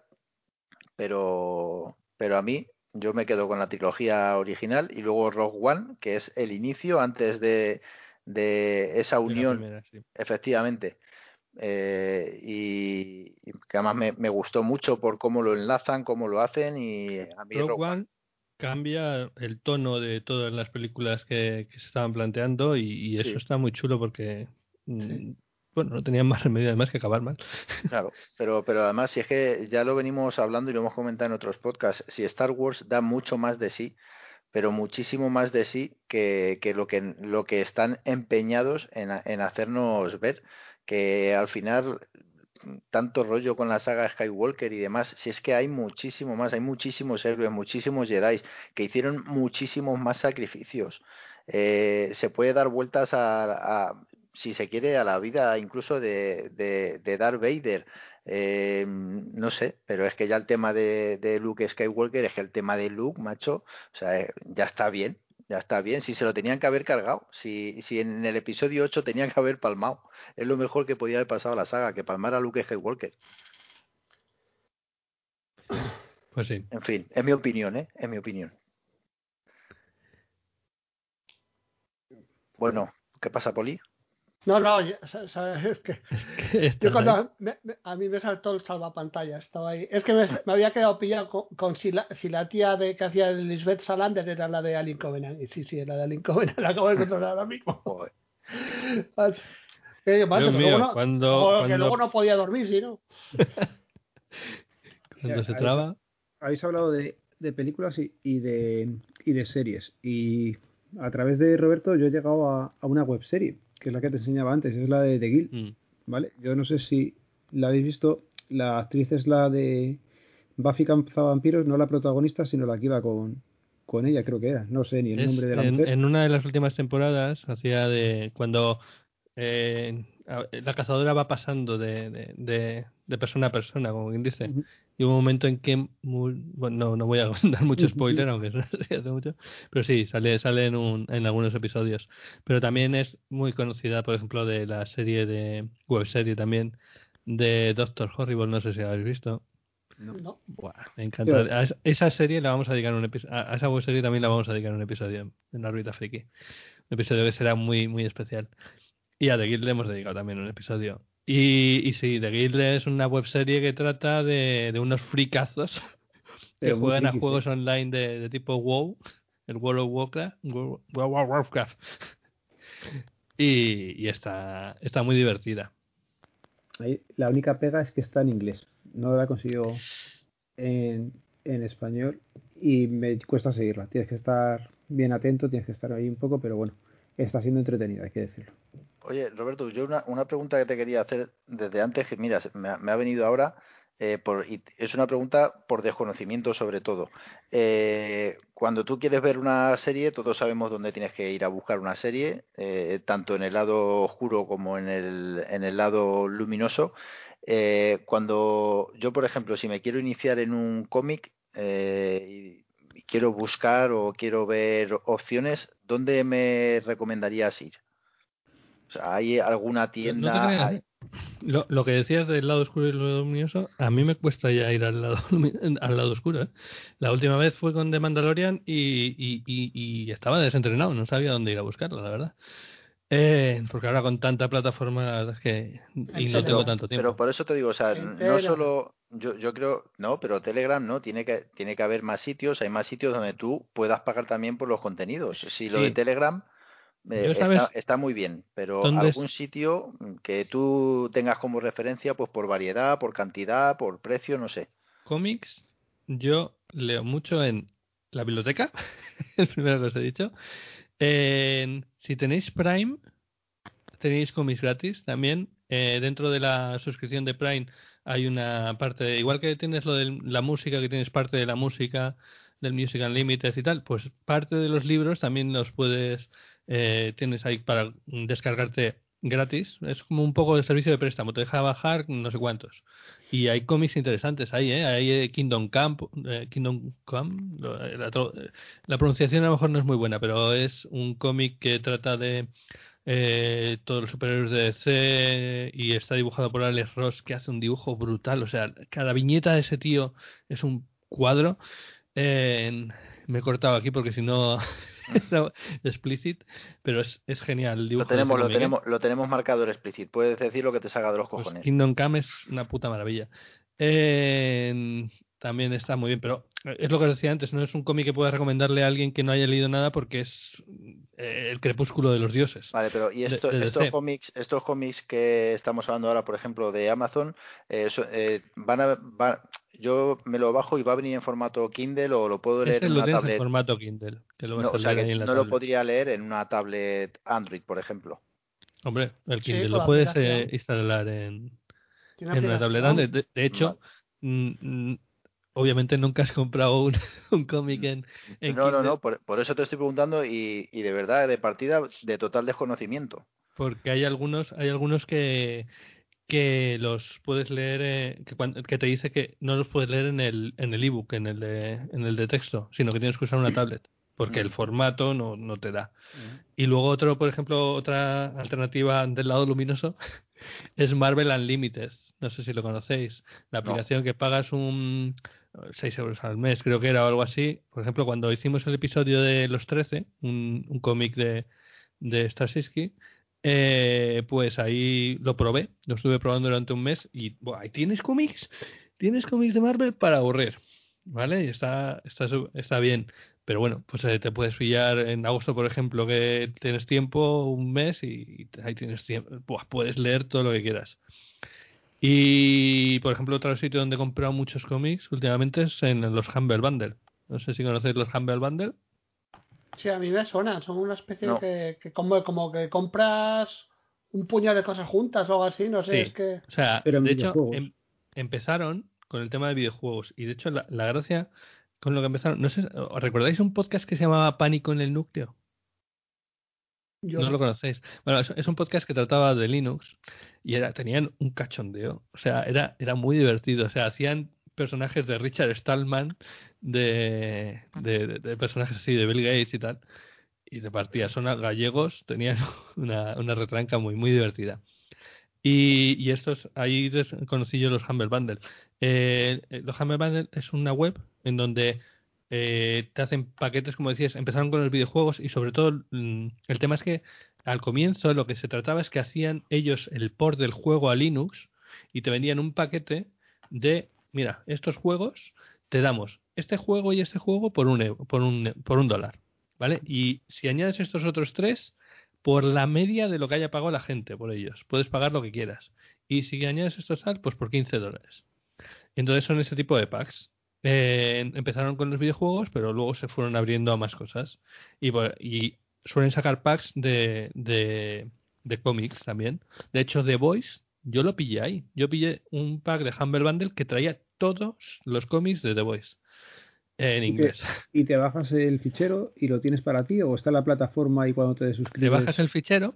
Eh, o sea, de hecho, Humble, eh, los de Humble Bundle suelen tirar mucho por juego eh, que su filosofía es mm, es te lo damos para que lo tengas tú, ¿vale? En el sentido de no se trata de que de guardarlo en una plataforma. Los juegos te los damos para que te los puedas descargar. O sea, también les puedes, eh, te dan el, eh, la clave para que lo, tengas en Steam, pero si quieres vas y te lo descargas. Eh, y los cómics te, lo dan en formato CBR, en formato PDF, en wow, brutal. Entonces puedes bajar de su servidor o por torrent. Y, y, ya te digo, yo me, me, compré, por ejemplo, el pack que tenía todo lo de Voice y el último que he comprado tenía todo el pack de, de, ¿cómo se llama esto? De Wicked and, and Divine. ¿vale? Que es un cómic que estaba empezando a leer. O sea, que suelen sacar por ahí, hay cosillas, pero ahí tienes que saber inglés. Estoy viendo, estoy viendo que está todo. A veces es complicado. Y, y, luego ya pues el lado oscuro, no sé. Eh, eh, si vas por la Euskal, suele haber por ahí directorios con teras y teras de, de, cosas que ahí vas a tener para leer durante una vida y media. La Euskal de este año ha sido ya, ¿no?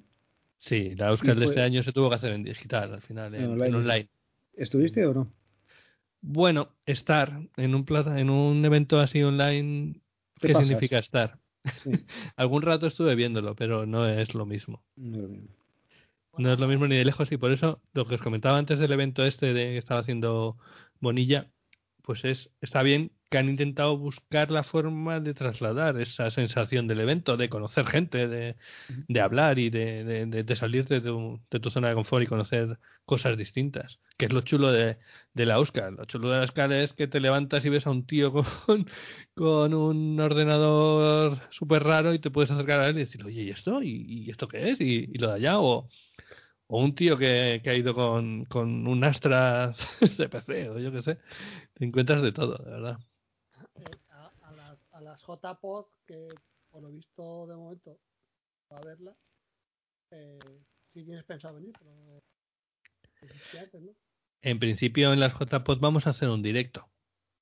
Si nada se tuerce, porque con todo este tema de los confinamientos y compañía, pues yo, yo lo veo complicado, pero pero de momento ahí sigue. de, verdad que por una vez que la tengo aquí al lado, porque está a 20 minutos de mi, de mi casa, macho y tal, y, va a tocar, tío, el, año más raro de la historia. Joder, madre Es un año complicado, pero si conseguimos ir, seguro que nos lo pasaremos bien. Eso no tengo ninguna duda. Sí, Si se puede y hay sidrerías abiertas, no hay problema. sí, pero bueno. Sería nuestro eh, segundo directo, ¿no? En, en JPod. Sería nuestro segundo directo en una JPod, sí. La verdad es que hemos tenido mucha suerte, en cierta manera. que yo en las. O, nos, o nos enredan rápido. Que yo en las otras eh, no fui, no me acuerdo porque. Que fue muy pronto. Ah, no, pero, pero habíamos quedado temprano. Ah, es que había, fue el día que quedamos con Pablo. Mm. Fue el día que quedamos con Pablo, que Pablo solo podía ir un ratillo y era el ratillo que teníamos para ver a Pablo. y, no, y no entramos. Macho. No pasa nada, los podcasts se graban, esa es la gracia. Sí, y luego, y luego lo oí, pero es que a mí me hubiera encantado estar ahí, porque es que soy muy, muy, muy, muy fan de esa película, es de mis películas preferidas. Eh, amanece que no es poco, que no claro, es que para nuestros oyentes. dedicamos un episodio y tuve la, ocasión de, conocer a Cuerda cuando estuvo por aquí por Bilbao, la verdad, al maestro. Eh, somos muy frikis, o sea, porque hablar de Amanece que no es poco, ya me dirás. Hombre, es un, es un clásico de los clásicos, tío. Yo, de lo mejor que se ha hecho aquí en el cine en España, sin duda, sin duda alguna, vamos. Bueno, no todo el mundo tiene esa opinión, es verdad. pero sí, para mí es, es algo muy especial. Hombre, si eres fan de. Si tú. Salvando, a ver, sin, querer ofender a nadie, pero si tu humorista preferido es María Nicole Corto, pues a lo mejor mm, amanece que no es poco nuestra película. Pero si eres, por ejemplo, fan de Five Minutes Cansado, pues posiblemente amanece que no es poco sí sea tu película. Eh, así un poco asociado a ese tipo de humor, un poco más, más, más absurdo, más es que hay gente que la ve mal y la estropea. Ya, también es cierto, sí, sí. También es cierto que como la veas un poco mal, no. Yo además es que yo, no sé ni cuántas veces la, la vi, ¿eh? pero, pero muchas, muchas, muchas. Sí, sí. Es que en nuestro, en nuestro podcast somos muy fans de Faulkner. Faulkner. Así que. Es verdadera devoción lo que sentimos. Bueno, chicos, ¿por dónde tiramos? Pues podríamos ir, podríamos abrir el melón de los juegos de rol con este hombre, pero. No, no, no. Pero mañana hay que trabajar. No, no, el de rol lo que, que, yo quiero marchar hoy, ¿eh? No... yo el rol lo tengo ya bastante atrás, ¿eh? Sí. Bueno, yo ahí a, mi favor sobre los juegos de rol tengo que decir que en su momento fui director de juego de Señor de los Anillos y organicé alguna alguna aventura interesante. Lo que más hice fue jugar, jugar al juego de Señor de los Anillos jugué bastante, además cosa que pude disfrutar gracias a, mi hermano un poco más mayor que yo, que tiene cinco años más que yo, y echamos buenísimas partidas y luego también con mis amigos terminé haciéndome director de juego y organizando alguna, pero yo ese es al que más he jugado y que además eh, enriqueció también mi, mi cultura, entre comillas, del universo de Tolkien. Así que ese le tengo yo ahí. Yo, mi recuerdo del Señor de los Anillos fue que me mordió una araña y me morí en el primer turno. O sea, era un poco bestia el rol de aquellas épocas. Yo, yo fui director de la llamada, lo mío era la llamada de Tulu. Y, Muy bueno también. y Fan Hunter y tal. Y, y muchos, muchos, muchos buenos tiempos. Y ahora ha vuelto mucho de aquella vieja escuela, precisamente por eh, juegos que, que vuelven a, recuperar aquella, mm. aquel espíritu de aquellos años. Hay mucho, mucho rol. Hay un renacimiento del rol ahora. Sí. Pero sí, sí, lo hemos tratado en algún episodio. De hecho, en aquella época yo recuerdo que lo que hice fue fotocopiarme el libro de la biblioteca ¿eh? y con el tiempo ya me lo, me lo compré. Me lo compré Las fotocopiadoras hicieron mucho, mucho negocio en aquella época. Escucha una cosa, pero si fotocopiar el, el, libro del Señor de los Anillos debe salir más caro que el propio libro, macho, porque, ostras. Ah, bueno, pero yo tenía ahí un acuerdo aquí en el barrio con, con el de la papelería. Y, escucha, si, si, supongo que de aquella época, que me estás hablando del 90, 90, 90 y algo será, ¿no? Pues. Eso, eso es prepelícula, seguro. ¿no? Sí, sí. sí, Por aquel entonces, como mucho la, es que, es que era aquella, la, aquella el, el, Señor de los Anillos era El Señor de los Anillos, era un libro, no como luego después de las películas que lo partieron en tres. Claro, y de hecho yo del Señor de los Anillos, aparte de la de los libros que tengo junto con el Silmarillón, el, el libro de Élfico que puedes aprender y tal, el Hobbit, todo eso, yo tengo un tocho, un libro así de tocho que es El Señor de los Anillos y te incluye los tres volúmenes, un libro ese, ese tocho será el de la edición de del ¿cómo se llama? del club de lectores, ¿verdad? Eh, pues lo tendría que mirar, no sé si lo tengo por la portada como rosita y que lo odiaba. O sea, de hecho yo le pillé verdadero asco porque el papel era una mierda. Era un papel tipo Biblia que se transparentaba todo el texto de la siguiente página. Y entonces yo recuerdo leer 100 o 150 páginas y se Pues mira, te, puedo decir luego lo recuperé. En ese libro no me lo he leído, yo me lo leí en la edición de Minotauro, de Minotauro, si no me equivoco. Y ese libro lo tengo por tenerlo eh, y lo tengo guardado y lo tengo como curiosidad, pero no lo he utilizado para leerme ahí la, la historia. Yo me lo leí en, en, la edición que ya venía por separado en, en, Minotauro. Sí, sí, yo me tuve que comprar otra edición para leerlo, porque esa me, me la odié. Eh, pero libros, un libro que recuerdo que, que, era precioso era el libro de la historia interminable. No sé si lo visteis vosotros en su momento. Ese libro con la portada con el eh, las dos serpientes entrelazadas, ¿no? Eran, y, y, las letras en rojo y en, en, verde. Sí. ¿Era? nosotros del Señor de los Anillos le regalamos a, a un amigo que, que, era muy fan del Señor de los Anillos y tenía una, una edición así bueno, pues tipo casi de bolsillo, de esas así, así mala, y le regalamos, pues yo qué sé, pues cuando hizo 18 o 20 años, le regalamos una, una edición especial de no sé, que me, acuerdo que nos había costado 10.000 pesetas de aquella. O sea, es como si compras ahora un libro que te vale 200 euros. 10.000 pesetas la, la, edición de, de, Y la verdad que el libro era precioso, era muy, muy, muy chulo. Podías, matar, podías matar a una persona con él. Sería alguna de estas ediciones con ilustradas, ¿no? Sí, no, no traía muchas ilustraciones, pero sí que traía. Me acuerdo, la portada era así con tonos blancos. Me acuerdo que venía con un borde dorado. Ah, no sé, tampoco me acuerdo muy bien, hace muchísimos años. y tal, pero me acuerdo sobre todo eso del precio, de, de, hostia, macho. Nos había costado un pastón, de aquella encima sin trabajar ni nada. Tal es un chavalete, tal, no sé qué, hostia, era mucho dinero. Ah, pero pero estuvo, estaba muy bueno, estaba muy chulo. Hablando de, de, juegos, vamos a meterle vídeo delante. Videojuegos, porque ya lo primero que, que a la gente, lo primero que, hizo Roberto, nada más que nos pusimos antes a charlar antes de, empezar, es vio que tengo detrás una Dreamcast, vio que tengo el Semue, vio para otro lado que tengo el Dino Crisis y el Resident Evil, el Code Verónica, el y tal. Eh, eh, en 15 segundos me había ojeado todos los juegos que se ven detrás mía. Y tal. Es que no te tengo cerca, pero ese se mueve, si no desaparecía. Sí, no, no, ese se mueve. tiene alarma, lo tengo alarmado por si acaso viene algún amigo o algo. Eh, a ver, yo sé que, a la Dreamcast eh, eh, le diste caña hace poco porque además estuviste cacharreando con ella. ¿Qué le estuviste haciendo ahí a la, a, la Dreamcast? Le he metido un GDEMU para poder lanzar los juegos directamente desde una SD y así ya no depender del lector y, no pueden tener que ni que cambiar de, disco ni nada. Y eso, eso así traducido para los que no sabemos lo que es, eso. Vale. eso básicamente es, le quitas el lector y le metes una tarjeta que han hecho, que se enchufa en el mismo sitio que el lector, y que lo que te hace es que puedes meter todos los juegos en una tarjeta SD y los juegas como si tuvieras el lector. ¿Y qué? ¿Pero qué tienes? ¿Un menú para seleccionarlos? Tienes un menú para seleccionar los juegos y, y, guarda, y guarda ahí o necesitas guardar en, en, la tarjeta que se metía en el mando. La tarjeta de memoria tienes que seguir usándola, sí.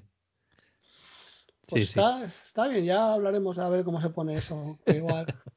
Porque claro, los, al final los lectores son una parte débil de, de, estos de estos tal. Te casca el, lector y ya murió. Sí, pero bueno, ya te he dicho, yo cuando fui a la Euskal me llevé la, la, la Drinkas y, y me llevé unos cuantos discos. Ahora con esto pues me puedo llevar media la mitad de, de, de la del catálogo. todos los juegos, exacto, del catálogo, no me salía por ahora, del catálogo en una SD de 128 gigas. Así que es, es mucho y el catálogo de la Dreamcast mola mucho. Es, eh, yo en su momento le metí un mogollón de horas, por ejemplo, al, al Virtua Tennis, a, al Semu, vamos, hubo una temporada que estuve de baja del trabajo y básicamente me dediqué a estar con el Semu carretilla abajo, carretilla arriba. No sé si te suena eso. Sí, sí, el, el, el, Semue, siempre se oyó el run run de que iba a salir el Semue 3, ¿no? Salió. llegó a salir al final. Hace este año, el año pasado, creo que fue, salió el Semue 3 por fin para PS4 y Xbox eh, One. ¿Ah, sí? Pues mucho, mucho, para mucho no valdría. Yo la verdad que ni me enteré, porque yo siempre llevaba rumoreándose muchos años y al final ni me enteré que había salido. El tema es que eh, Shenmue en su momento arruinó a Sega. Shenmue y Shenmue 2 dedicaron ahí dinero a paladas. Y, y claro, eh, no puede, ahora ya no, no había dinero para, para hacer tanto en un Shenmue 3, pero bueno, el hombre hizo un crowdfunding, que bueno, con, con Sega detrás, y han hecho una, un juego que no es tan bestia como los anteriores, y luego la jugabilidad se ha cambiado mucho. Ya ese MU en su momento fue una revolución, fue el primer GTA, como dice. Así un juego, el primer juego de mundo abierto que decía sueño, pero es, que puedo hablar con cualquiera de los que va por la calle. Me meto en una sala de recreativos y puedo jugar a cualquiera de los recreativos. Es que, es que si sigo a este tío, por la mañana se levanta y va al trabajo y le veo que vuelve y que se pone a cenar con su familia y tal. O sea, era una cosa que te volaba la cabeza. Eh, pero ahora ya la cosa está muy superada. Sí, hombre, claro. Ahora, pues lo que dices tú, con, con juegos como el GTA V, por ejemplo, pues ya. que la gente está jugando por ahí, no sé cómo se llama, una especie de. juegan como en servidores y puedes hacer lo que te dé la gana, macho. El, ¿El roleplay te refieres? Es, hay gente que juega de taxista, por ejemplo. Sí, yo eso no lo entiendo muy bien y tal. Hablamos un día porque a veces eh, echamos de, casi todos los días echamos la partida ahí al, al, al, Call of Duty, que somos muy malos, pero estamos ahí un ratillo. Y alguna vez hablamos de, eso, a lo mejor de meternos ahí, pero por lo visto hay que pagar un servidor o alguna historia por ahí. Al final queda un poco así la cosa. pero vamos, que si me pongo yo a jugar algo de eso, no, me voy a jugar a, ser panadero, vamos, es que eso lo tengo claro. No, pero esto, eso ya es muy de pro, como quien dice. Al final es, es que así como hablábamos antes de que las eh, series son el sustrato cultural de nuestra generación, los videojuegos han trascendido completamente su, su, función original. Y juegos como GTA que estamos diciendo, hay gente que los ha, ha superado la, la, e, el planteamiento original del juego. Y, digamos, esa capacidad de dar a un mundo libre, pues claro, la gente coge y hace lo que le sale. Sí, sí, sí, Hace locuras. ¿Ya juego, juegos actuales juegas a algo o, Bueno, voy con un, un, decalaje importante. El último que me ha acabado es el Detroit eh, Become Human. Y bueno, yo lo mío son las videoaventuras, sobre todo, ¿eh? realmente. Y es lo que me gusta. Entonces, bueno, pues ahí ando. Con, con videoaventuras más o menos de la última década. Bueno, ahora cuando te montes el SEO ya puedes tirar a, a, cosa, a cosas más potentes. Pero es lo que te digo, o sea, al final realmente los juegos que juego en, en general no me piden tanto. Sí, y bueno, tengo, tengo, una PS4 aquí al lado ahora mismo, ¿eh? que tampoco tengo super prisa. ya, bueno. Sí, ahora, además, los juegos que están saliendo y que se están poniendo de moda, eh, lo que menos necesitan son recursos de hardware. Podemos hablar del Fall Guys, el Among Us, eh, esos juegos que, pues al final, eh, son esos juegos más sociales que, que otra cosa. lo, lo, importante es interactuar con otros jugadores o con tus amigos y son juegos que no necesitan grandes recursos tampoco. Claro, lo que interesa es dejar la, la, barrera de entrada muy baja para que pueda entrar el máximo de gente posible. Efectivamente, llenar los servidores. Y para eso, pues efectivamente, el juego no puede tener unos, unos recursos mmm, ahí que pida algo grande, porque si no, al final cerramos el, el círculo. Sí, pero bueno, a mí me, me sorprende mucho en la generación que es posterior a nuestra, o sea, yo soy X al final, pero los, los Z, los boomers y, bueno, los Z, perdón, los Z, eh, los millennials y tal, el juego les ha marcado completamente todo el videojuego. Para ellos los videojuegos son algo muy importante en su vida. Sí. Sí, sí, evidentemente, claro. Yo me acuerdo que el primer juego que jugué eh, en persona fue, y la primera videoconsola que vi también, fue el Pong. Claro, lo tenía un vecino. Acabas de descubrir. Lo tenía un vecino. Tú eres Rafa, población de riesgo. Rafa y tal, pues eh, no sé cuántos años tendríamos, tendríamos que tendríamos 7, 8 años, no lo sé, sería el 77, 78, por ahí andaría, no lo sé. y para nosotros era, era la hostia. Y eso, yo no sé, claro. la, la, gente sí sabe cómo era la consola esa, pero tenía dos mandos, evidentemente con cable. Y el mando ese lo único que tenía era una rueda, un potenciómetro que tú lo girabas, esa rueda giraba una, o sea, lo que hacía era mover un palito que iba por el por la pantalla y entre palito y palito había un cuadradillo que en teoría era una pelota que iba pim pam, pim pam, rebotando. Lo que tenías que hacer era rebotar con ella y tal. O sea, y eso para nosotros era, bueno, la requete hostia. Claro, pero si tú cuando naciste lo que había ya, es que daros cuenta, ¿cuántos años lleva ya la PlayStation 4? Siete. Siete, siete, sí, siete... ¿no? Hay gente ahora mismo que son adultos prácticamente y han nacido con la PlayStation, ¿no? Con la... Hombre, Es que la PlayStation 3, ¿de qué año es? la PlayStation 3. Y ya no te voy a meter la 2, pero. Buscarlo alguno, pero, pero, los, recuerdos que tengo de pequeño son las tardes de nocilla, de poca tarde de nocilla en casa de un amigo jugando al Spectrum, al, a los juegos de, de Rambo y de, de los cazafantasmas. Pues claro, pues claro.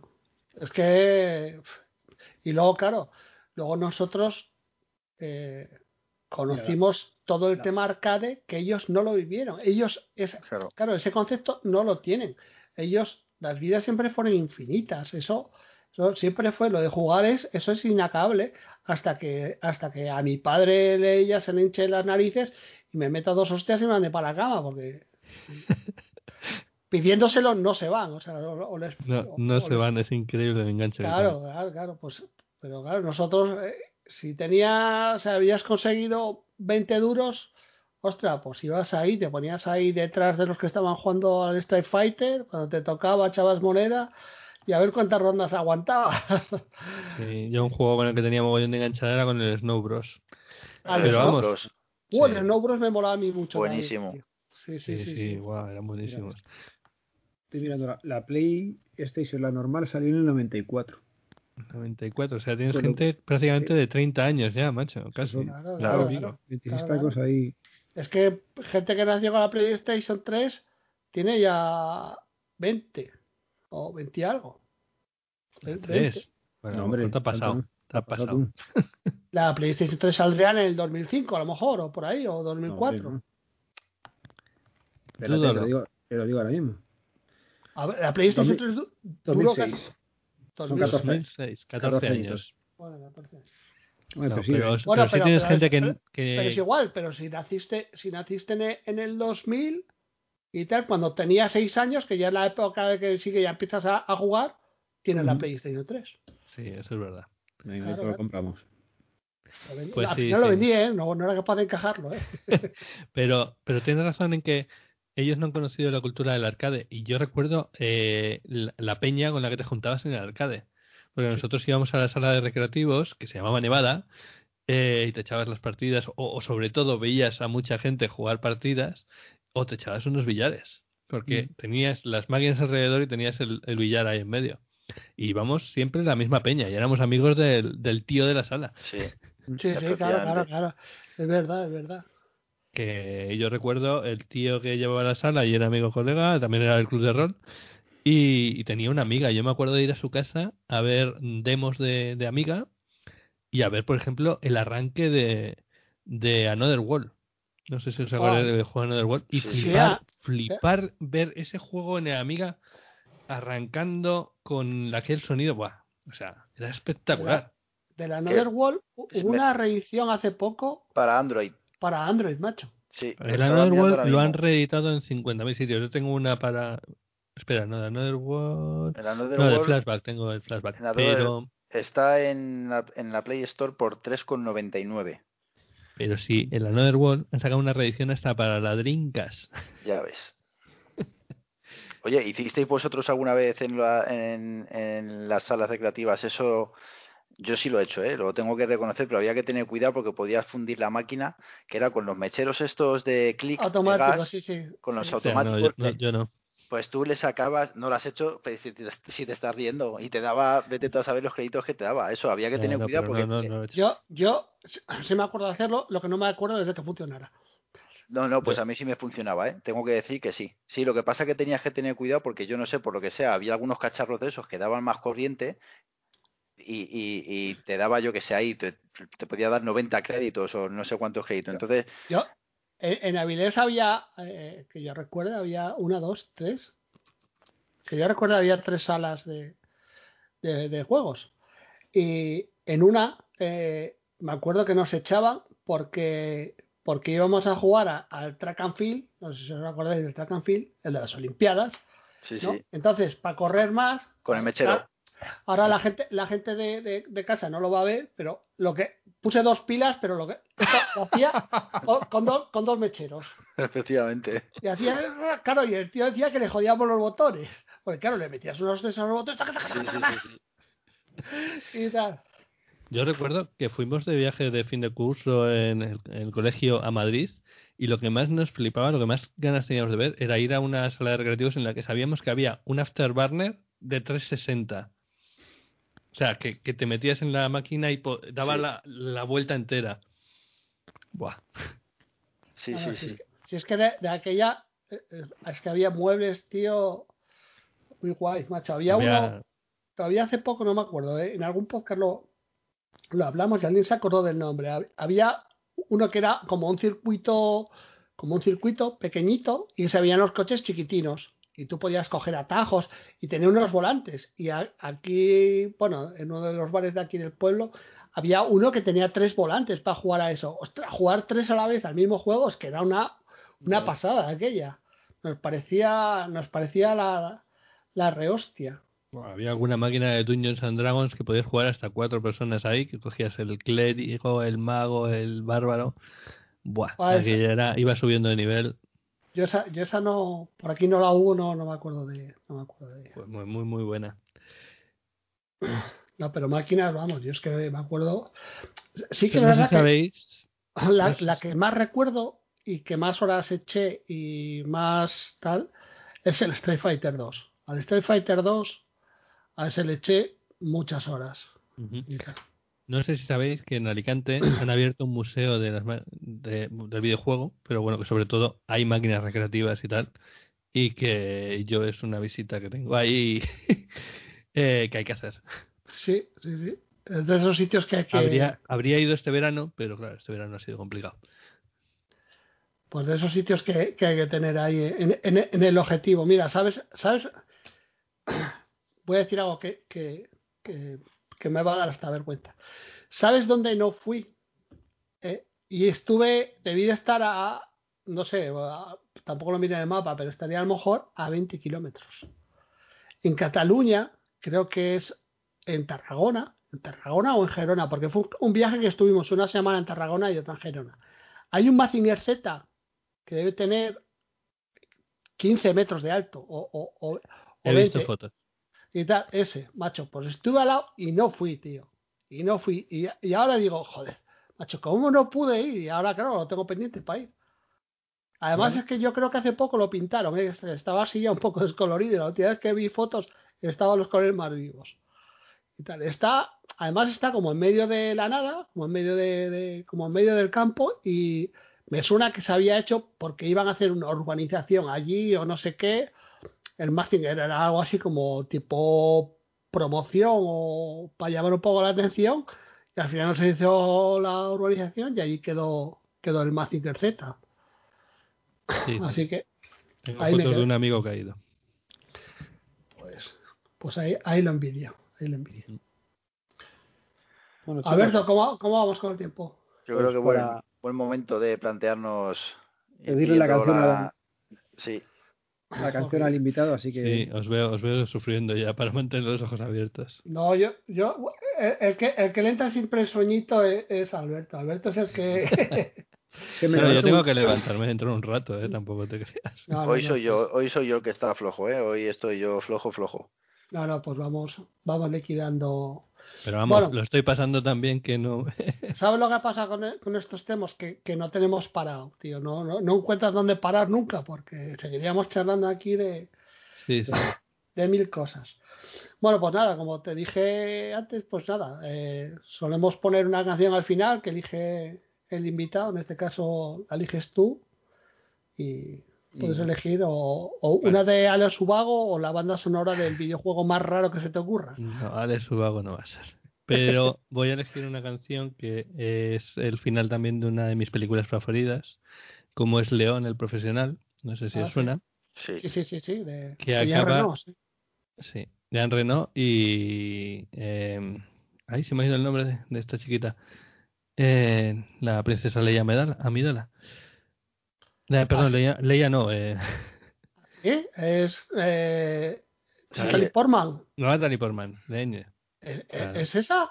La niña es Natalie Portman, fue su primer papel. tengo que voy a, volver a ver eh, eh, la película. Sí, sí. Pues sí, eh, y la película acaba con una canción de Sting que se llama Shape of My Heart. Que precisamente habla, Sting es muy aficionado a los juegos de cartas y habla de, de, de, de, ese tema, del póker, de hecho. Pues apuntada. La ponemos en postproducción. Bueno. Pues Muy bien. Pues nada, chicos, ha sido un placer. Pues igualmente, Roberto, muchas gracias por, por acompañarnos. Ha sido un, un gusto estar contigo y, y nada, pues nos veremos en, en, otro programa. Yo creo que dentro de poco ya nos podemos plantear empezar a hacer una segunda vuelta, a lo mejor, ¿no, Poli? Alberto, ¿cómo lo veis? Sí, bueno, hombre, la verdad, hombre, podemos intercalar gente de la primera vuelta. Sí, claro, claro. porque es que hay un... sí, tenemos gente pendiente, hay gente pendiente para grabar. y, bastantes, ¿eh? no, no, no pocos. ¿eh? Gracias a Dios, sí. Oye, os iba a comentar, he ido haciendo una cosa, no os he dicho antes nada, ha sido sobre la marcha y se me ha ocurrido. He ido apuntando las cosas que hemos ido comentando de, de recomendaciones, ¿vale? Si os parece, luego os la mando y el que lo vaya a subir, que luego lo ponga en las notas. en las notas, vale. He ido apuntando algunas, no estarán todas, pero bueno, bastante he ido poniendo ahí y, y, ahí queda para el que quiera luego mirarlo directamente, que sepa que tiene muchas apuntadas de las que hemos dicho, ¿vale? Vale, vale, vale, perfecto. Mira tú que, macho, estamos Llevamos con esto no sé cuántos programas y empezamos a profesionalizarnos ahora, ¿eh? Ya, bueno. Nunca se Así que, oye, que, Roberto, que muchas gracias por pasarte, ¿vale? Que, no, para mí un placer, vamos. Eh, ya veis que cuesta poco enredarnos. y todo lo que sea hablar de estas cosas que nos gustan tanto, es que no sabes cuándo parar. Ya. Sí, señor. Bueno, yo yo posiblemente, si no, si no va la cosa peor, posiblemente te vea en menos de un mes, porque cuando es el, en la segunda semana del segundo fin de semana de noviembre. Por ahí, sí. El segundo, el segundo fin de semana de noviembre, me parece. Y tal. Y eh, nosotros además estamos eh, directo en viernes, creo. Mm. Bueno, será a lo mejor. Será 13-14. 13-14, viernes, sábado. Y domingo, sí que es.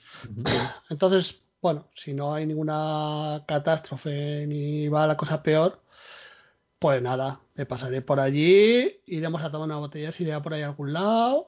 Con distancia social. Sí, hombre, claro, claro, habrá que mantener todas las... Mira, yo te digo una cosa. Los besos sin lengua. Exactamente. Yo te digo una cosa, el, el viernes nosotros estuvimos tomando una sidra con los amigos y donde estuvimos, la verdad que es la mesa más cercana había dos metros y medio, ¿eh? Y tal. Mm. Estábamos tres personas, como mucho aquí en Asturias ahora permiten seis, no permite más personas en las mesas. Y bueno, ni las mesas ni en ningún lado, no te puedes reunir más de seis personas. Y de momento está bastante bien la, o sea, no está mal la cosa. Por eso a mí me preocupa el tema, pero bueno, ya veremos cómo, cómo evoluciona. Mm. Sigue habiendo demasiado becerro suelto, me parece a mí. Sí, sí, sí yo, siempre digo lo, yo siempre lo, digo lo mismo, ¿eh? Vamos a mirar lo que hacemos nosotros y menos de es que el otro hizo, es que se hace, es que no sé dónde, y vamos a mirar un poco que lo hacemos nosotros, que a veces tampoco lo hacemos bien. Pero yo, también diría que hay mucha gente con sus negocios que se mm.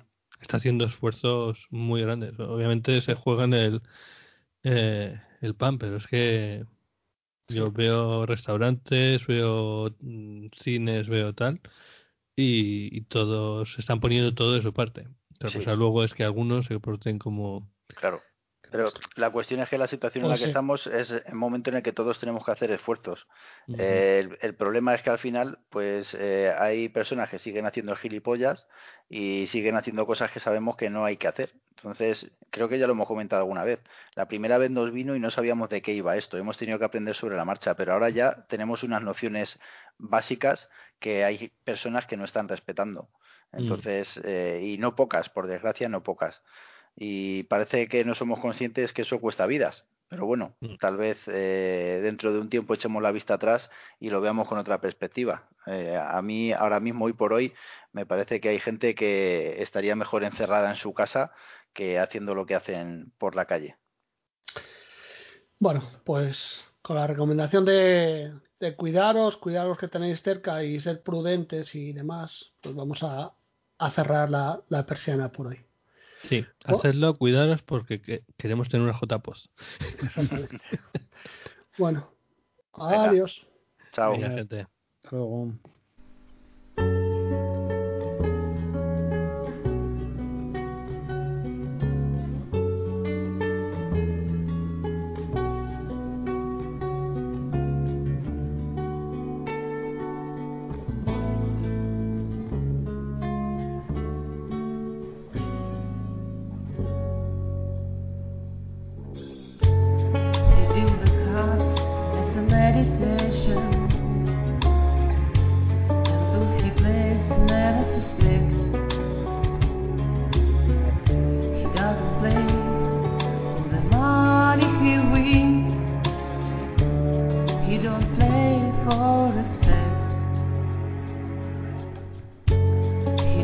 starts to find the answer. Exactly two or three of chess.